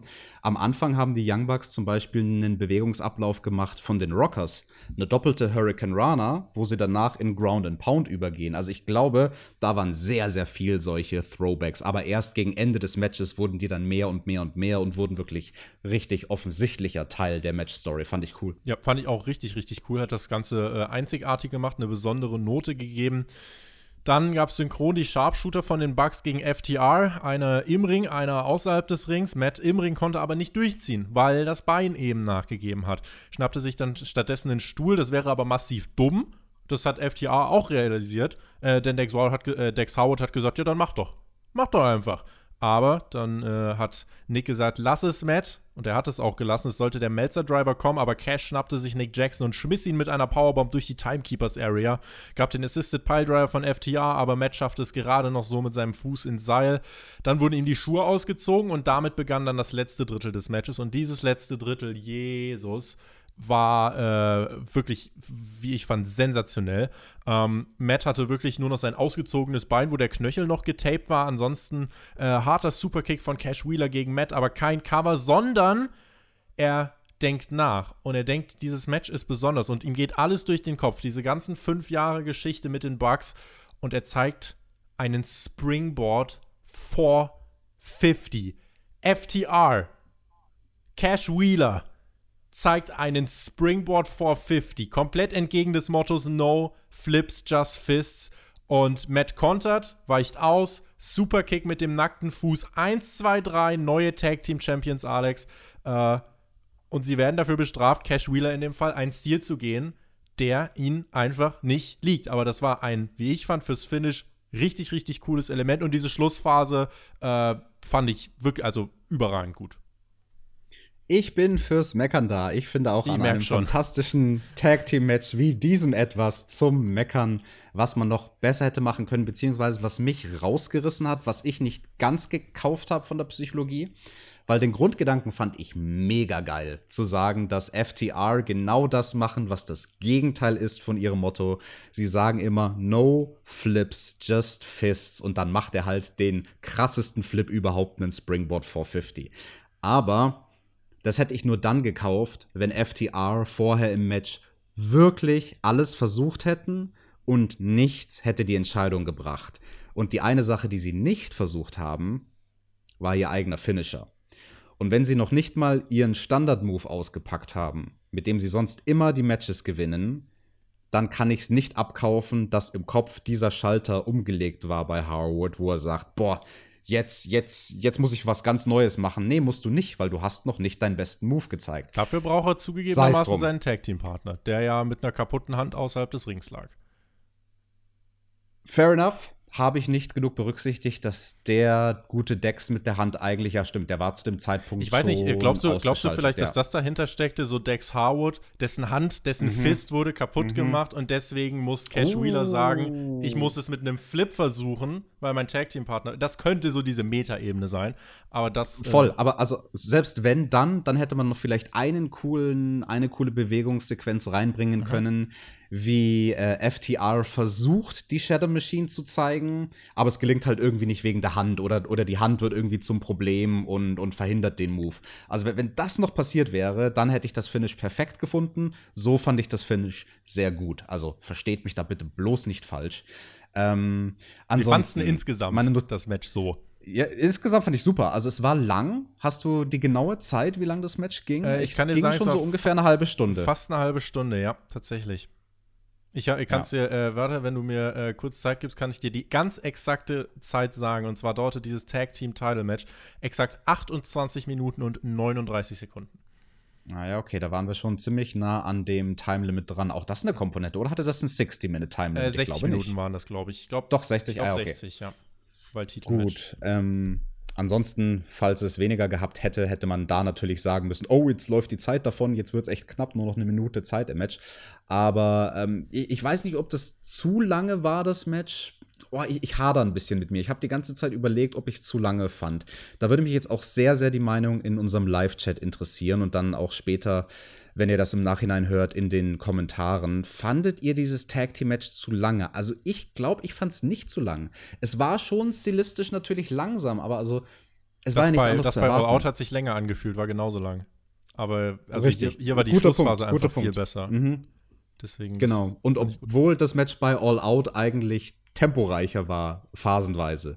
Und hier hatte man halt wirklich die legit Beinverletzung, die man dann halt zur Match-Story auch gemacht hat von Matt Jackson. Also das muss man auch noch mal hervorheben, was das für eine Leistung ist. Ich habe es in der Dynamite-Review schon gesagt. Mit dieser Art von Knieverletzung, es ist zwar kein kompletter vorderer Kreuzbandriss, aber es ist eine fiese Verletzung. Mhm damit so ein Match zu worken, da habe ich einen Heidenrespekt vor. Und da müssen sie sich vorher viele, viele schlaue Gedanken gemacht haben, beide Teams, wie sie Bewegungsabläufe machen, die Matt noch hinkriegen kann mit seinem tatsächlich verletzten Bein. Also, ja. das war toll.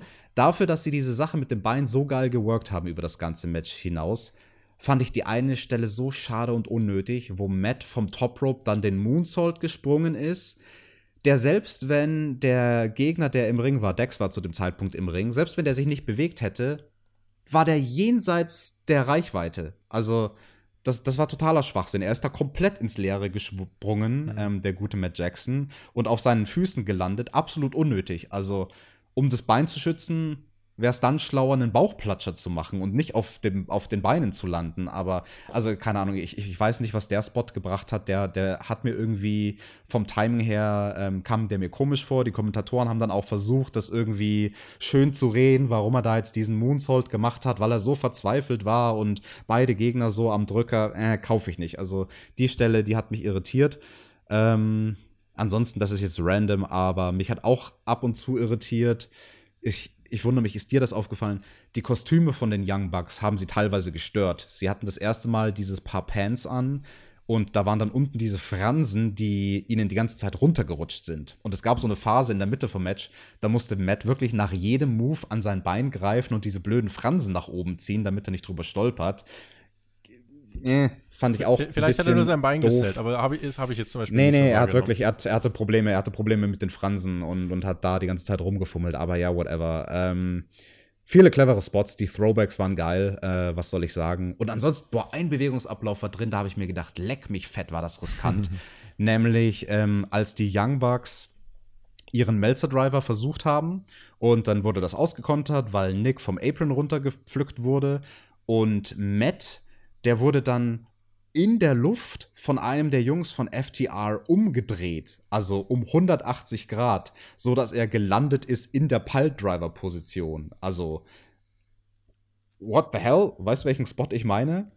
Es war also mehrere. Ich habe jetzt nicht alle aufgeschrieben, aber ich weiß, was du meinst. Die haben tatsächlich äh, einiges Boah. rausgehauen. Aber was eben, was ich äh, hier bemerkenswert fand, was ich auch nochmal ansprechen möchte, äh, ich glaube, die hatten von Anfang an ziemlich genauen Plan, wie sie das Match umsetzen wollten, seit Jahren wahrscheinlich schon. Und sie mussten ihn aber adaptieren wegen dieser Verletzung. Ja. Ja. Und ich finde, diese Adaption ist sehr, sehr gut gelungen. Du kannst dieses Match in drei Phasen teilen. Du hast am Anfang etabliert, die Beinverletzung von Matt ist wirklich ein Faktor in der zweiten Phase, das Comeback mit den Bugs und die Story-Komponente mit den ganzen Callback-Spots zu den ganzen Tag-Teams.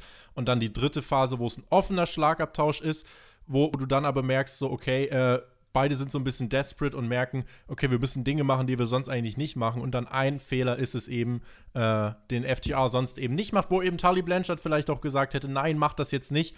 Und äh, auch wenn man jetzt sich überlegt, warum hat er denn so lange gebraucht, bis er aufs Top Rope ist? Ja, weil er sich schon gedacht hat, eigentlich machen wir das nicht. Eigentlich sollten wir das nicht tun. Und deswegen äh, kann ich damit leben. Insofern, äh, ich fand das Finish sehr gut. Ich, das Match insgesamt hat mir stark äh, gefallen. Das vor 10.000 Menschen. Wir reden hier über ein Match of the Year Contender. Ich glaube, die Stimmung von 10.000 Menschen hätte hier extrem viel beigetragen. Insofern, ähm, ja, was vielleicht ich nicht gebraucht hätte, wäre die Stipulation mit den Bugs. Wenn wir nie, wenn wir nicht gewinnen, dann, da, da, da, weil das hat das Ganze so ein bisschen gespoilert. So verliert FTA die Titel jetzt nach zwei Monaten. Ist okay, fühlt sich jetzt nicht so mega früh an, wie ich dachte. Also es ist in Ordnung. Die Fehde wird weitergehen. Ähm, dieses Match war, äh, ja, würde ich sagen, in sehr großen Teilen äh, sehr, sehr, sehr stark. Ich überlege, ich würde doch, ich glaube, ich, ich sage einfach mal, es war mein Match of the Night. Doch, doch, sage ich jetzt. Interessant. Also da kann ich meinem Fazit schon mal vorausgreifen. Mein Match of the Night war der Opener. Aber eine kleine Randnotiz habe ich noch. Es ist nämlich sehr interessant. Wir hatten ja hier die Story mit dem Bein von Matt Jackson und mit dem Arm von Dex, beziehungsweise mit dessen Hand.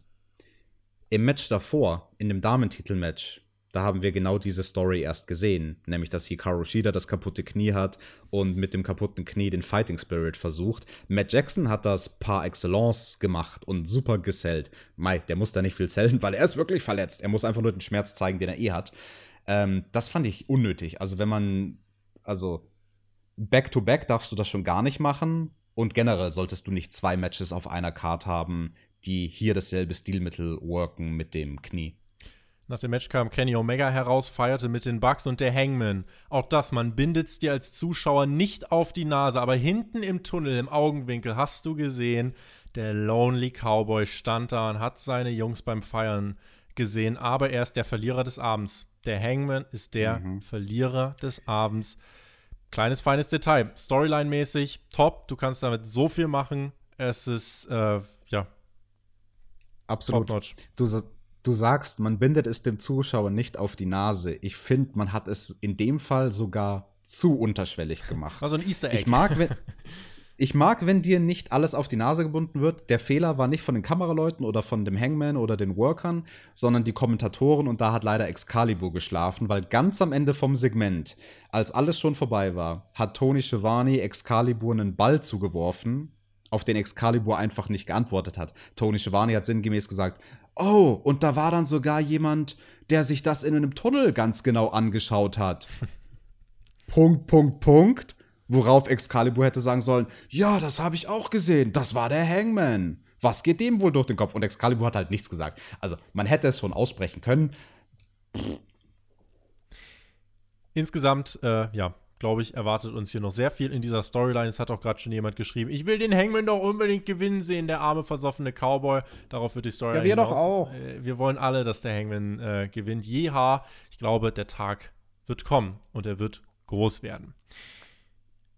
Zeit, um wieder ein komplett anderes Match zu bringen. Wirklich komplett anders. Da bin ich sehr gespannt auf deine Meinung. Ich habe hier, ich habe erst gedacht, ich weiß überhaupt nicht, was ich dazu sagen soll. Mittlerweile habe ich eine relativ klare Meinung dazu. Ähm, Matt Hardy bat zum elitären Löschvorgang. Elite Deletion. Delete, delete, delete. Wenn du den jetzt in ein Wasserglas werfen würdest, wäre es dann der, das, das Glass of Reincarnation? Ja, und dann kommt da als eine andere äh, Matt Hardy-Version. Dann kommt da als eine andere Matt Hardy-Version. Aber raus. ich habe leider nur eine Flasche, ich habe kein Glas. Oh, da passt auch nicht rein. Das ist ja eine Mini-Flasche. Die, ist ja, die ist ja süß gewesen. Sammy Guevara fuhr bei Nacht auf den Hardy-Compound. Ich habe erst kurz gedacht, versuchen wir jetzt das Boneyard-Match nachzustellen. Äh, nee, haben wir zum Glück nicht versucht. Die Drohne, Neo erwartete Sammy Guevara, der mit diesem Golfkart im Hardy-Compound ankam, erwartete die Drohne ihn bereits und ein Hologramm von Matt begrüßte Samuel.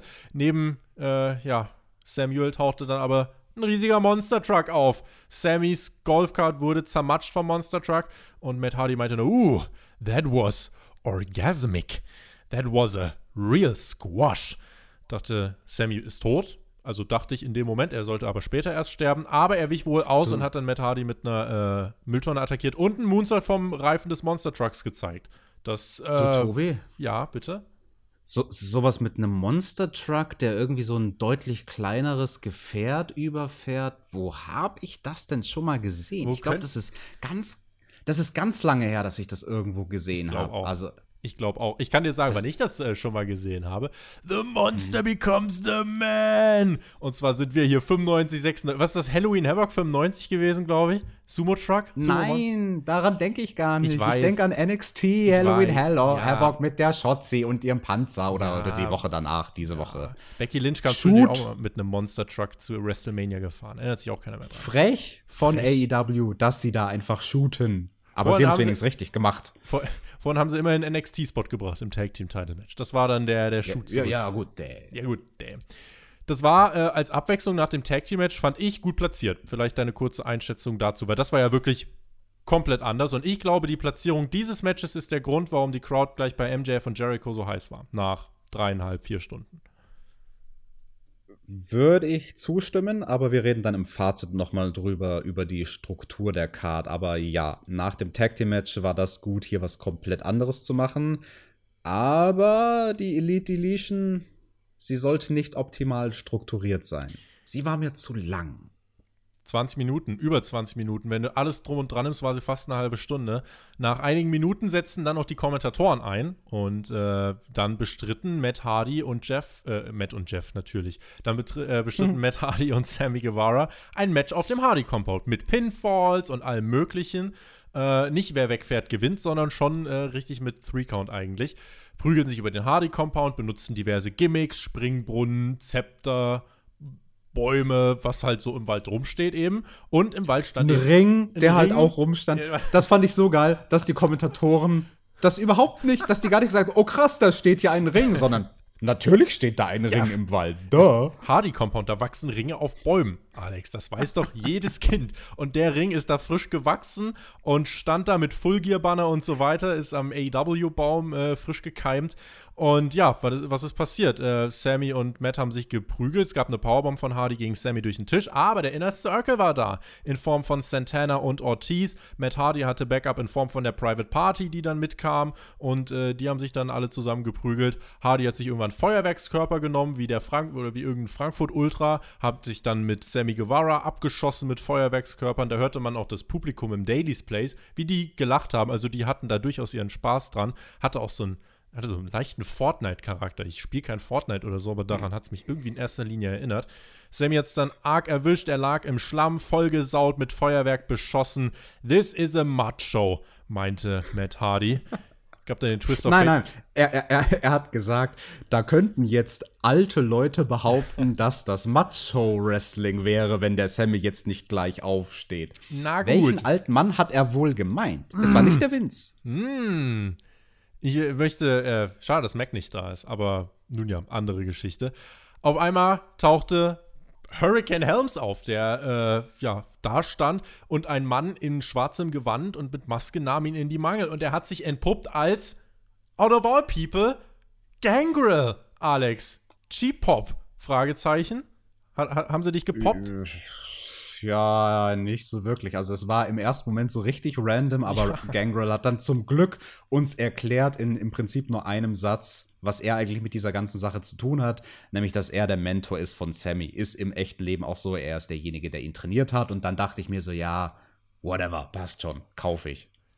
Matt Hardy und Hurricane Helms unterhielten sich mitten im Match über Long-Term Storytelling. Das war eine Komödie, aber sie war tatsächlich, wie ich fand, unterhaltsam. Helms landete im Re äh, Lake of Reincarnation. Sammy konterte den nächsten Twist of Fate. Die Private Parties Santana und Ortiz prügeln sich weiter im Wald.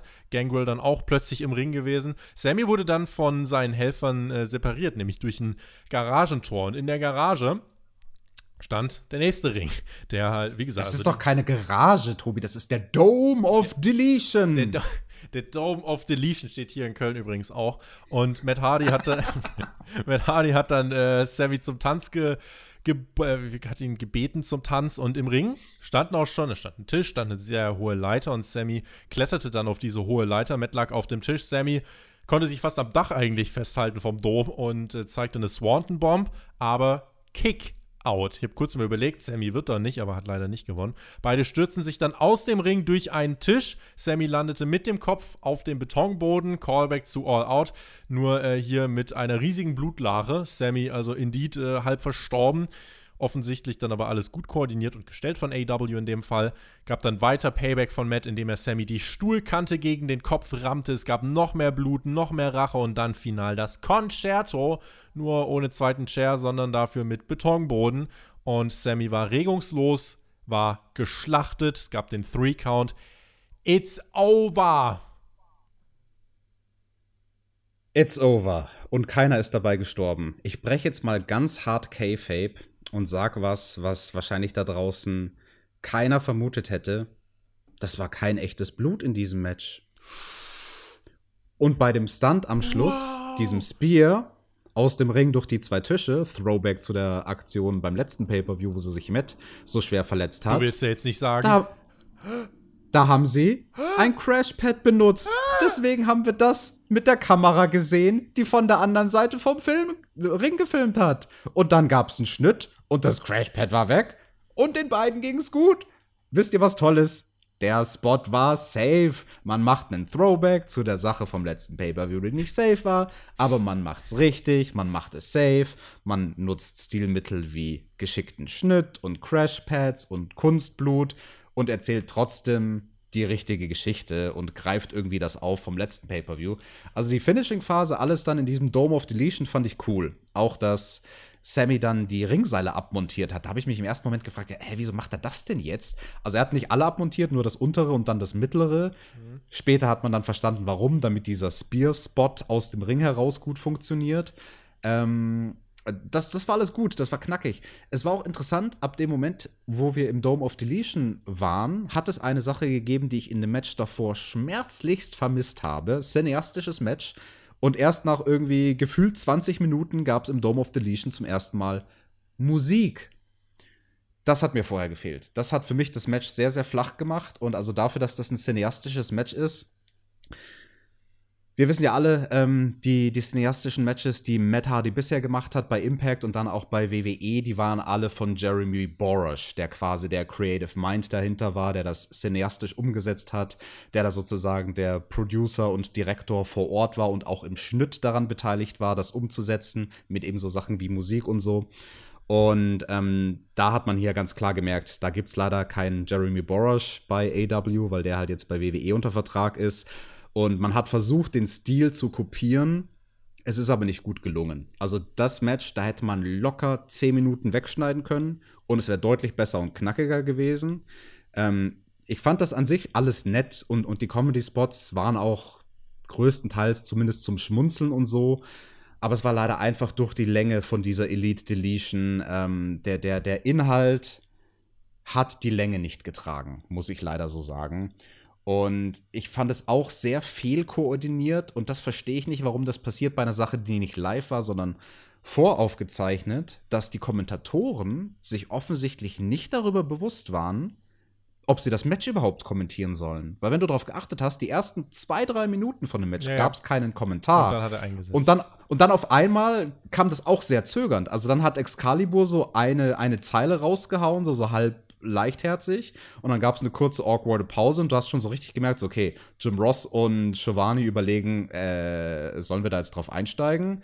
Und dann haben sie langsam irgendwie angefangen, das Match zu kommentieren. Und das hat aber irgendwie auch nicht richtig gepasst von der Tonalität her. Also da hätte ich mir gewünscht, wenn sie das Match schon aus der Konserve zeigen, was ja gut ist, so ein Match musst du vorher aufzeichnen, das kannst du nicht live bringen. Dann sollen sie das doch vorher auch von den Kommentatoren vertonen oder zumindest sich vorher im Klaren sein, ob die Kommentatoren das Match kommentieren sollen oder nicht. Also das fand ich einen absoluten Fauxpas und das hat stilistisch dann nicht zueinander gepasst. Ähm, ohne Kommentar wäre es schlecht gewesen, weil es keine Musik hatte. Mit Kommentar war es aber trotzdem auch schlecht, weil das so, so, so zögerlich und awkward war. Ähm, das, das war kein gutes cineastisches Match. Die Schlussphase war gut, das davor, meh. Es war sehr, also im Englischen gibt es einen guten Begriff, den kann ich jetzt leider im Deutschen nicht so gut übersetzen. Vielleicht kannst du mir dabei helfen, Tobi. Es war sehr self-indulgent. Mm, Deutsche Sich Sprache selbst schwer. abfeiernd. Ja, also ich, ich würde eine grundsätzliche Unterscheidung machen. Ich würde es gar nicht als cineastisches Match bezeichnen, denn das war vielleicht 30% cineastische Elemente.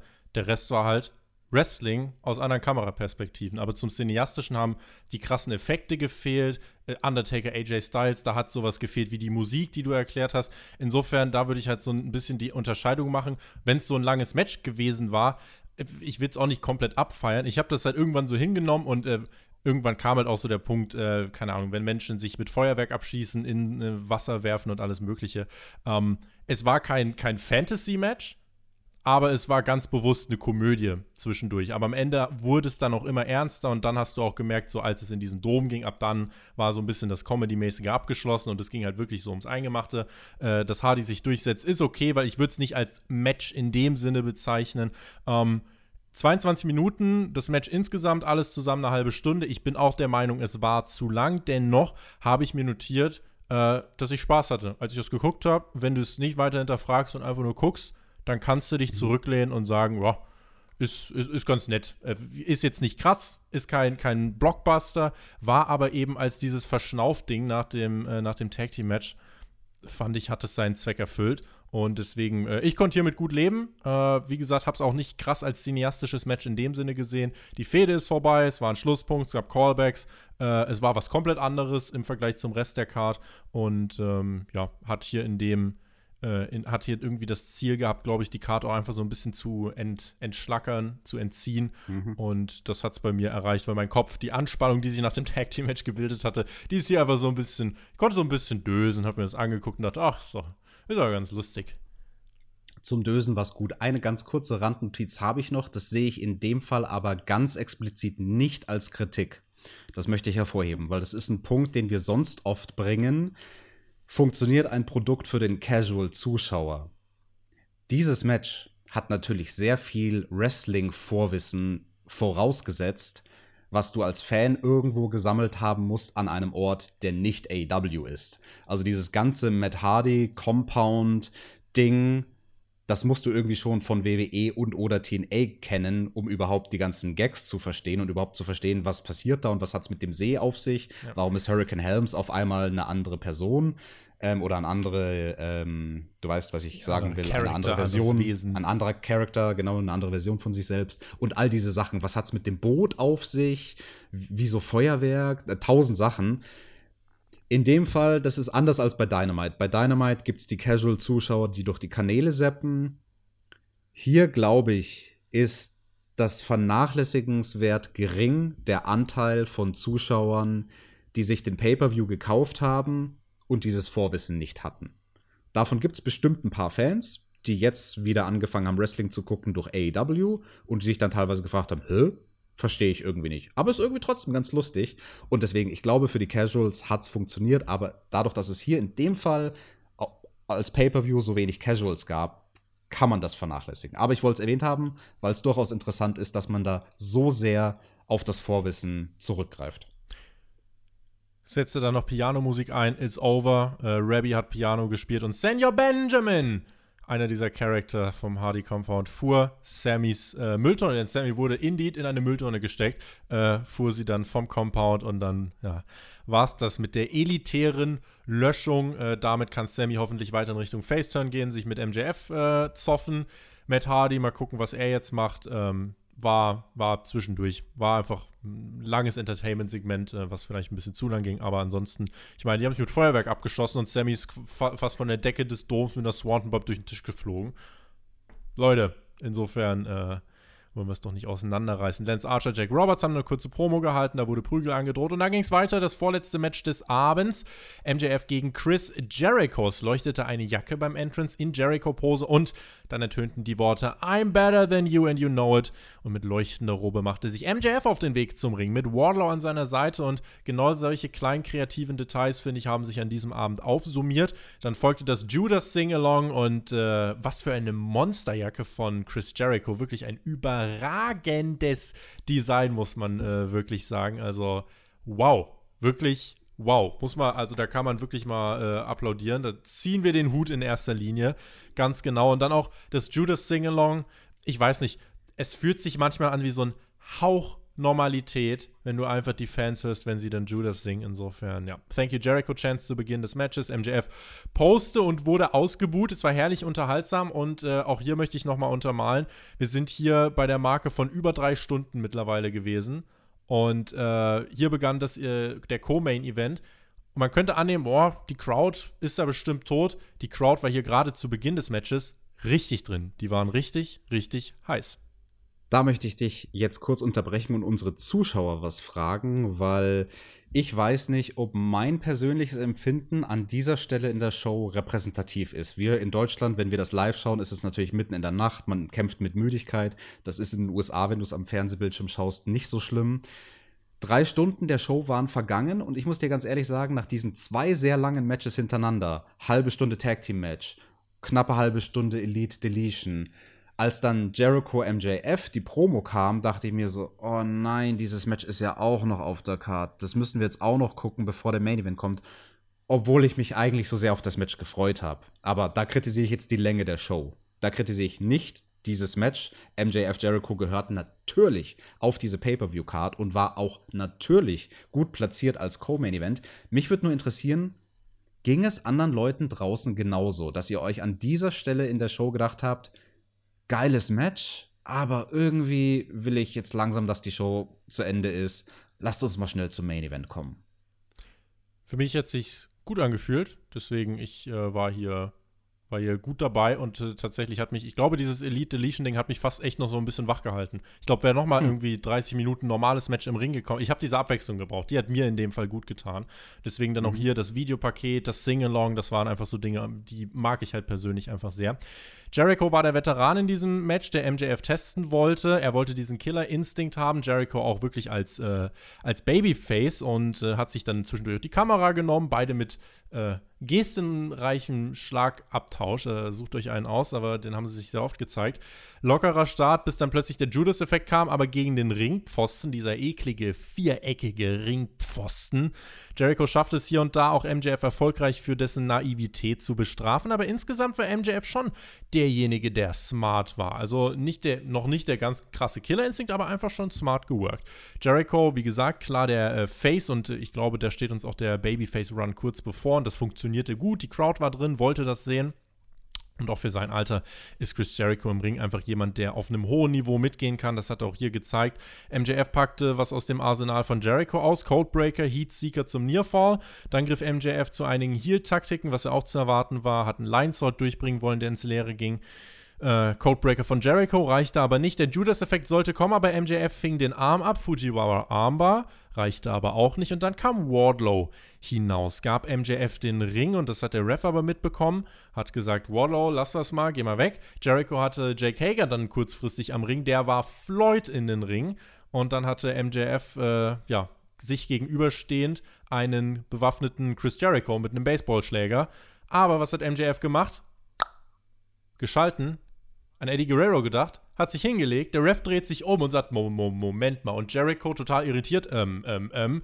Und genau dieses kleine Fenster nimmt sich MJF, rollt Jericho ein, gewinnt ein weiteres sehr smartes Finish, wie ich finde, an diesem Abend. Ein Match, was überhaupt nicht dazu gemacht war, hier anderen die Show zu stehlen, krass abzuliefern oder sonst was, sondern ein Match, was die nächsten Wochen aufbauen soll, was die nächsten Monate an Storyline aufbauen soll.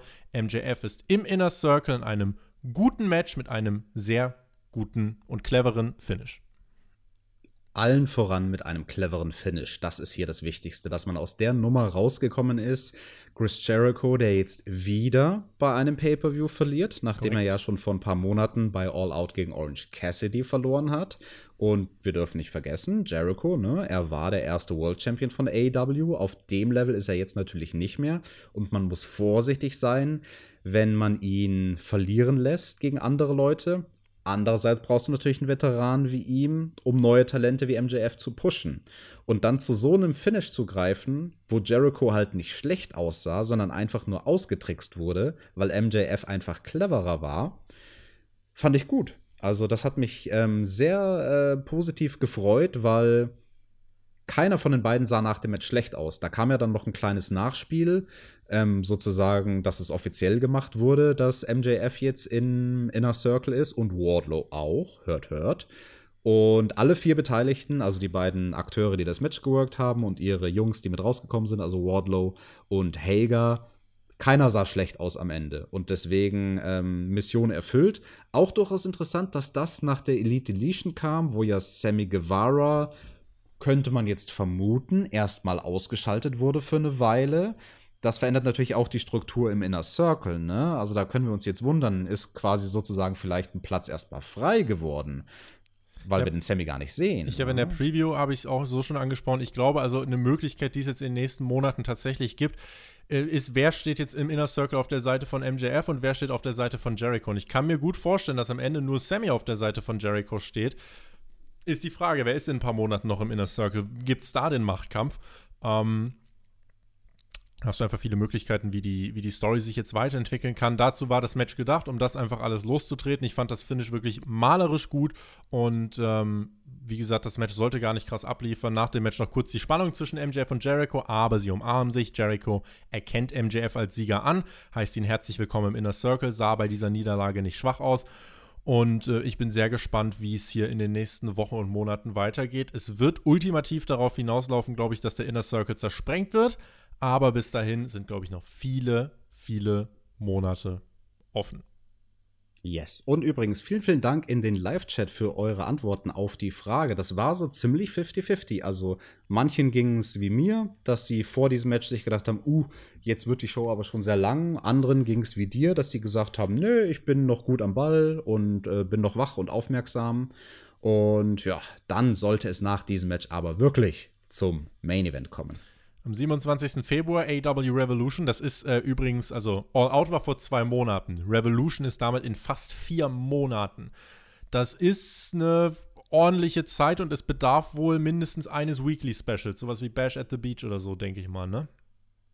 Definitiv, ja. Also ich glaube, das kann gut sein, dass man da wieder was raushaut. Wird dann Dasha backstage mit Orange Cassidy. Die Best Friends waren auch mit am Start. Unterbrochen wurden sie von Miro, Kip Sabian und Penelope Ford, aber Cassidy ließ sich nicht auf die Provokation ein und zog mit den Best Friends von dannen. Gab nochmal Werbung für Dynamite am Mittwoch. Ray Phoenix gegen Penta El Zero Miedo, das Bunkhouse-Match und Tay Conti gegen Red Velvet. Und dann war es Zeit für den Main Event. Das Videopaket vor dem Match. Ich hatte richtig Bock und das Publikum war nach drei Stunden und 20 Minuten hellwach es hatte Bock auf diesen Main Event. I Quit Match, John Moxley, Eddie Kingston und äh, der Referee war Bryce Ramsburg. Ich hätte gedacht, der spielt noch eine größere Rolle, weil das war auch der, der das erste Match der beiden bereits gecallt hat und der auch mit Eddie durchaus eine Vergangenheit hat. Gucken wir mal, ob es eine Rolle gespielt hat. Es war das größte Match in der Karriere von Eddie Kingston. Die Wortgefechte von Moxley und Kingston in den letzten Wochen, wir haben das zu Genüge thematisiert. Das war erneut und auch das ein großer Pluspunkt bei diesem Pay-Per-View. Es war das dritte oder vierte Mal bei diesem Pay-Per-View Big Fight viel. Und das ist eine Sache, das ist nicht selbstverständlich, dass man das so oft schafft in einer Show. Ähm, war jetzt auch nichts im Voraus, wo man sich denken konnte, das ist was für Wrestling-Feinschmecker, weil das sollte kein technisches Festmahl werden. Es war ein Kampf, es war eine Schlacht. Für Eddie Kingston ging es um den Titel, für John Moxley auch, aber für den ging es gewissermaßen auch um seinen Freund. Eine Auffälligkeit, der Referee hatte kein Mikrofon, also äh, das I Quit wurde ja nicht irgendwie vertont, indem der Referee 50 Mal dir das Mikrofon ins Gesicht hält und sagt, und Alex, wie sieht's aus? Alex, willst du? Und? Gib's auf, gib's auf, gib's auf. So hat man das nicht gemacht. Und was soll ich euch sagen? Blut, Stacheldraht, Betonboden, Stühle, die Stühle waren eigentlich noch das harmloseste. Kingston blutete aus dem Mund und zwar richtig. Moxley auch mit blutiger Stirn. Kingston hat sich dann Stacheldraht irgendwann um die Faust gebunden, um Mox damit zu schlagen. Es war äh, klar in Richtung, äh, es war in Richtung Lights Out, aber es war bei weitem nicht so krass wie Lights Out, fand ich letzten Endes. Ähm, aber es war ein komplett anderes Match als alles, was wir bisher auf der Card gesehen haben. Reißzwecken wurden auch mit eingebracht. Da landete Moxley mit einem Belly-to-Belly -Belly letzten Endes drin. Ähm, dann hatten wir außerdem noch äh, Eddie Kingston, der ist zum, das fand ich einen kreativen Spot. Eddie Kingston ist zum Tisch von Doc Sampson gegangen und hat dort eine Flasche sich geholt. Und auf dieser Flasche, man hat es erst nicht so wirklich erkennen können, äh, Isopropyl-Alkohol, 70-prozentige Lösung. Alex, auf jeden Fall irgendwas, was auf Wunden ziemlich wehtut, wenn man es drauf macht, ne? Das kann ich aus eigener Erfahrung bestätigen. Das Desinfizieren nach so einer Art Match ist das fieseste überhaupt. Und die Dusche danach, die ist auch nicht schön. Aber ja, ähm, cleveres Stilmittel, weil kannst du natürlich faken. Kannst du einfach Wasser reintun, aber es wurde, wurde geil gesellt.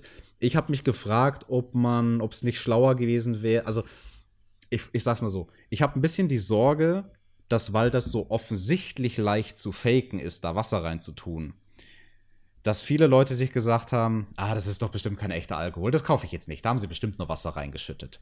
Und denselben Effekt, also einen positiven Effekt, nämlich, dass du einen Spot bringst, wo er quasi etwas in die Wunden bekommt, aber es visuell aussieht wie, boah, das muss echt sein, wenn sie Salz genommen hätten. Das ist etwas, was durchaus auch schon gemacht wurde in Deathmatches. Ich habe das zwei oder dreimal in meiner Karriere gemacht. Aus gutem Grund, weil das so scheiße wehgetan hat, dass ich da keinen Bock hatte, das oft zu machen. Das habe ich ganz, ganz selten benutzt, dieses Stilmittel mit dem Salz. Gut, da wollten sie jetzt in dem Fall nicht den Schmerz in Kauf nehmen. Hätte ich aber besser gefunden, weil du das halt nicht faken kannst, sondern weil die Leute dann gesagt hätten, scheiße, this is real. Ich, ich, ich hab's, also ich hab's auch mit jemandem zusammengeschaut, also ich, wir, haben, wir haben das schon auf jeden Fall trotzdem fühlen können. Insofern, mir ist es lieber, die kippen Nasser rein und es ist die Illusion. Es ist eben, also mhm.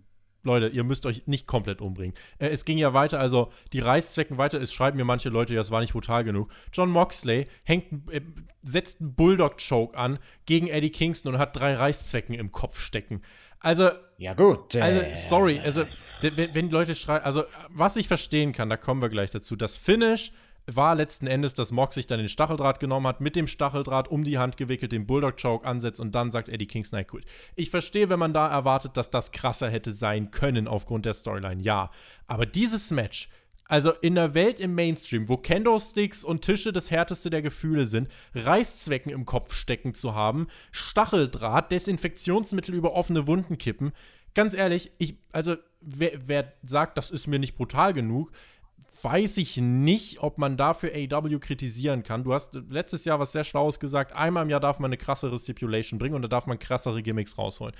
Ich bin mit Stacheldraht und Reißzwecken im Kopf komplett zufrieden. Ihr müsst euch nicht anzünden, ihr müsst euch nicht aufschneiden. Das reicht mir so. Wer mehr sehen möchte, es gibt Promotions, die das machen. Im Mainstream muss ich das so aber nicht sehen und war deswegen mit diesem Main Event komplett zufrieden. Es war die Schlacht, die zu erwarten war. Das Finish war nicht ganz so krass ich würde nicht sagen, dass Eddie Kingston dadurch mega schwach aussieht. Moxley gewinnt halt. Es gibt Gewinner, es gibt Verlierer. In dem Sinne ist Moxley der Gewinner, ist halt so. Äh, insofern, ich war ja zufrieden. 19 Minuten hätte vielleicht dem einen oder anderen Match auf dieser Karte ein bisschen weniger Zeit gegeben und hier vielleicht noch 5 Minuten mehr. Aber ansonsten war dieser Main Event für mich trotzdem, ich war emotional investiert äh, und er hat mich trotzdem abgeholt und hat mich unterhalten. Yes, sehr interessant, wie du das Main Event Match einschätzt. Wir sind ein bisschen geteilter Meinung, aber nicht komplett unterschiedlicher Meinung. Also ich bin auch eher in dem Lager, dass es brutaler hätte sein müssen, aber jetzt nicht so übermäßig brutal äh, das heftigste Match, was man jemals gesehen hat. Und auch es hätte bei weitem nicht in die Richtung so krass gehen müssen wie das Match letztes Jahr bei Full Gear mit Kenny gegen, gegen Moxley ich glaube, es hat irgendwie am Ende des Tages ein überraschendes Gimmick noch gefehlt. Sie haben halt versucht, mit dem Alkohol was zu bringen, was neu ist und was der Mainstream noch nie gesehen hat. Und klar, Stacheldraht und Reißnägel sind heftig und siehst du im Mainstream, also bei WWE natürlich quasi nicht mehr. Hast du aber in der Vergangenheit gesehen, also wenn du schon ein paar Jahre WWE guckst, bevor sie PG geworden sind, da gab es das durchaus auch in sehr, sehr heftiger Form, ne? Cactus Jack Matches und solche Sachen, die haben sich da schon auch äh, Stacheldraht und Reißnägel gegönnt. Deswegen finde ich, dieser Spot mit dem Alkohol, der war nicht stark genug, um so sehr herauszustechen, dass es das Gefühl gibt von, boah, krass. Das Gefühl, was ein wichtiger gesehen. Punkt ist, der auch im Chat kommt, was durch die Promos aufgebaut wurde. Wenn, wenn die so krasse Promos ja. abliefern, wo Eddie Kings auch sagt, du musst ja. mich töten, davon waren wir halt entfernt. Das muss man einfach so sagen. Das ist genau das Ding. Und da hätte es nur ein Ding mehr gebraucht. Und selbst wenn es nur eine Leuchtstoffröhre gewesen wäre, aber ich glaube, das hätte in diesem Match den Unterschied gemacht. Irgendwas, was man wirklich noch nicht gesehen hat im Mainstream. Es gibt da jemand, ein gewisser Matt Burns, schreibt uns im Chat: Kenny vs. Mox last year was much more violent. The finish made Eddie look weak. It was a good match, but needed more for the finish. Matt Burns, hello there. Für die Leute, die nicht wissen, wer das ist, der gute Mann hat früher gewrestelt unter dem Namen Sick Nick Mondo. Der wird einigen da draußen bekannt sein. Ähm, danke, Matt, für diesen Beitrag. Ja, war dir nicht krank genug? Hätte mehr Leuchtstoffröhren gebraucht oder überhaupt Leuchtstoffröhren gebraucht. Da bin ich ganz deiner Meinung, mein Freund. Mhm. Ja, aber ansonsten war es auch ein bisschen zu wenig Blut. Also dafür, dass sie das so stark gehypt haben im Vorfeld. Ja, es gab die Cuts, aber die Blade-Jobs waren halt leider nicht extrem genug. Also, äh. Am Anfang war es so, da hat äh, Eddie Kingston ziemlich krass aus dem Mund geblutet, hat auch irgendwann seine Zunge ja. rausgestreckt. Das war halt alles im Anden zu Beginn des Matches, äh, aber es war dann so, dass das Blut zum Ende halt ein bisschen weniger wurde. Wobei. Das ist das Problem, ja. Ich denke mir halt, weißt du, ich denke mir bei sowas halt auch immer, es ist mir lieber, ihr bringt euch nicht komplett um, sondern macht es halt safe, aber das sind dann halt verschiedene Ansichtweisen. Wenn du ihr sagst, so, ich habe euch jetzt 15 Euro oder 20 Euro gegeben, ihr schlachtet euch jetzt bitte ab, bis ihr blutet, Okay. Äh, naja, also, also ein Zwanni und ein Hotdog kriegt man schon für so ein Deathmatch, gell? Also. Immerhin. Nein, also deswegen, äh, ich muss sagen, ähm, insgesamt hat mich dieser Main Event nicht enttäuscht, aber es war Luft nach oben. Das auf jeden Fall. Und damit müssen wir auch so langsam, würde ich sagen, zum, ähm, ja, zum, zum äh, Fazit kommen. Mondo schreibt doch gerade noch, Thumbtack Jack has done much more worse things to Mox. See set up. Ja, ja, Du hast auch, äh, You've auch done much worse as well, Matt. Ja. Du, war das das I Quit Match auch gegen Moxley, was du hattest? Ja, ne? Doc Collar I Quit? Da war doch was. Nee, I Quit war es nicht, aber ich habe ihn zum Aufgeben gebracht. So. Aber es war kein I Quit Match. War kein I Quit Match, auch trotzdem. Äh nee, aber wenn du jemanden Spritzennadeln in den Kopf steckst und dann ihn bedrohst, mit einem Zementblock auf diese Nadeln in seinem Kopf drauf zu hauen, dann sagt derjenige, wenn er schlau ist, I quit. Und das hat der gute Moxley damals gemacht. Ja, Tobi, warum haben sie sich in diesem Match keine Spritzennadeln in den Kopf gesteckt? Aber wirklich, das wäre doch mal, das wäre doch mal das Mindeste der Gefühle gewesen. Moxley wollte Kingston nach dem Match helfen, der wollte sich aber nicht helfen lassen. Kingston verschwand, stattdessen kam Kenny Omega heraus, nochmal, äh, der hat nochmal ein paar Reißzwecken aufgesammelt und weggeworfen, so nach dem Motto, zum Glück muss ich das nicht nochmal machen. Zu Recht. Und dann gab es den Stardom mit Moxley. Und damit kommen wir zum Fazit eines Pay-Per-Views. Ähm, ja, ich, ich, weiß nicht, ich kam zwischendurch, glaube ich, kritisch rüber, diese Review. Äh, ich möchte diesen Pay-Per-View ausdrücklich als sehr gut bewerten. Ich möchte diesen Pay-Per-View ausdrücklich als sehr gut bewerten, denn wenn ich mir hier anschaue, was es insgesamt gab, an Dingen, die mir gut gefallen haben, vor allem auch kleine Details, die sich aufsummiert haben insgesamt, dann bin ich hier dabei zu sagen, dass äh, von den vier AEW Pay-Per-Views, die wir dieses Jahr hatten, und ich habe mir die anderen Cards auch noch mal angeschaut, der hier mhm. hatte durchweg ein hohes Niveau und hatte mehr Highlight-Peaks. Die anderen waren immer so, die waren so, ja, und dann gab es so ein krasses Highlight und dann so. Aber hier hattest du, finde ich, durchgehend ein hohes bis sehr hohes Niveau. Du hast es insgesamt logische Entscheidungen. Die Showstruktur fand ich gut. Es war kreativ, es gab gutes Wrestling, es war durchdacht, es hat Spaß gemacht. Jedes Match war unterschiedlich auf eine Art und Weise. Und äh, sie haben mich in diesen fast vier Stunden Lebenszeit so ein bisschen vergessen lassen, was so draußen rum passiert. Ich habe die Pandemie vergessen, ich habe den Lockdown vergessen, ich habe vier Stunden Wrestling geschaut, ich hatte Spaß bei dieser Show. Und wenn du mich fragst, die Leute schreiben schon was in den Chat. Ähm, ganz ehrlich, äh, das auch natürlich subjektiv ein Stück weit, klar. Äh, ich bin bei 9 von 10 Punkten für dieses Event. Das Einzige, was noch gefehlt hätte für, für 9,5, vielleicht sogar für 10, wäre dieses absolut mega 5-Sterne-Match gewesen. Und was natürlich auch wichtig ist, das sind Pandemieumstände. Und äh, ich möchte jetzt nicht AW dafür abstrafen, für Umstände, für die sie nichts können. Aber unter diesen Umständen war das ein lebhafter Pay-Per-View, der äh, für mich super viel Positives zu bieten hatte. einziger negativer. Es gibt keinen krass negativen Punkt. Das Women's Match hier und da äh, nicht immer ideal. Äh, Elite Deletion, Luft nach oben. Aber nichts, wo ich sagen würde, ach, das hat mich geärgert. Insofern sehr viele positive Dinge bei diesem Event. Alright, du sagst, das war für dich eine sehr gute Show. Sind wir doch jetzt mal, bleiben wir doch mal bei Schulnoten. Sehr gut war Full Gear 2000 für mich nicht, aber ich würde eine B plus geben, eine 2 plus. Mir war es am Ende des Tages einfach zu lang. Diese Show ja. als knapp dreistündiger Pay-per-View hätte von mir sofort ein sehr gut gekriegt. Es hat sich streckenweise zu sehr gezogen ich finde, das Match, wie gesagt, mit Silver und Orange Cassidy hätte in den Buy-In gehört. Das hätte man streichen können. Damit hätte man einige Minuten gespart, ungefähr eine Viertelstunde. Dann das Damen-Match rausnehmen. So leid es mir tut, können sie auch gerne in den Buy-In bringen. Macht drei Matches in Buy-In von mir aus. Weniger Videopakete und das Damen-Titelmatch von AW auch noch in, in die Pre-Show reinpacken. Und dann hast du da schon mal 20 Minuten gespart. So, und dann brauchen wir noch, noch mal irgendwo 10, 15 Minuten. Ja, zieh die ab von der Elite Deletion. Und dann hättest du es gehabt. Dann hättest du die ganze Card komprimiert, weil die Reihenfolge, die war, wäre dann für mich optimal gewesen. Also ich wüsste nichts und über sowas denke ich im Vorab immer lange, lange nach. Was wäre meine Card-Aufstellung, die ich machen würde? Und dann hätte ich es optimal gefunden. Und dann hätte der Pay-Per-View von mir einen sehr gut gekriegt. Ich möchte nochmal betonen, dass uns keiner falsch versteht. Natürlich schlagen wir hier kritische Töne an, weil das, was wir hier machen, ist am Ende des Tages nicht nur eine Fan-Einschätzung, sondern eine Einschätzung aus auch einem professionellen Blickwinkel, aus einem Storyteller-Blickwinkel. Wie kann man etwas besser erzählen? Und nur weil wir kritisieren, welche Sachen man besser hätte machen können, heißt das nicht, dass das, was wir gesehen haben, nicht gut war. In meinen Augen war es nämlich genau das. Full Gear war gut, sogar 2 plus gut, im oberen guten Bereich für dich. Ich sage, für mich war es sehr gut äh, für die Pandemieumstände. Äh, wenn ich dich jetzt fragen würde, was der beste AW Pay-Per-View des Jahres, müssen wir Revolution wegen den Fanreaktionen vielleicht so ein bisschen ausklammern, aber ich glaube, wir sind uns einig, äh, um Welten besser als All Out. Also da müssen wir, glaube ich, nicht diskutieren. Double or Nothing ja. hatten wir noch mit Stadium Stampede. Das war halt noch so ein krasserer Moment, äh, der vielleicht dieser Show hier gefehlt hätte. Dafür hatte Double or Nothing andere Schwächen. Äh, insofern, also ich erinnere mich da an so ein Casino-Ladder-Match, was nicht ganz gefloppt hat immer. Aber ne, trotzdem, was mich an dieser Show so fasziniert hat, war, also ich fand's im Endeffekt, ja, ich weiß nicht, also ich hatte jetzt keine meiner Notizen ist, die Show war zu lang.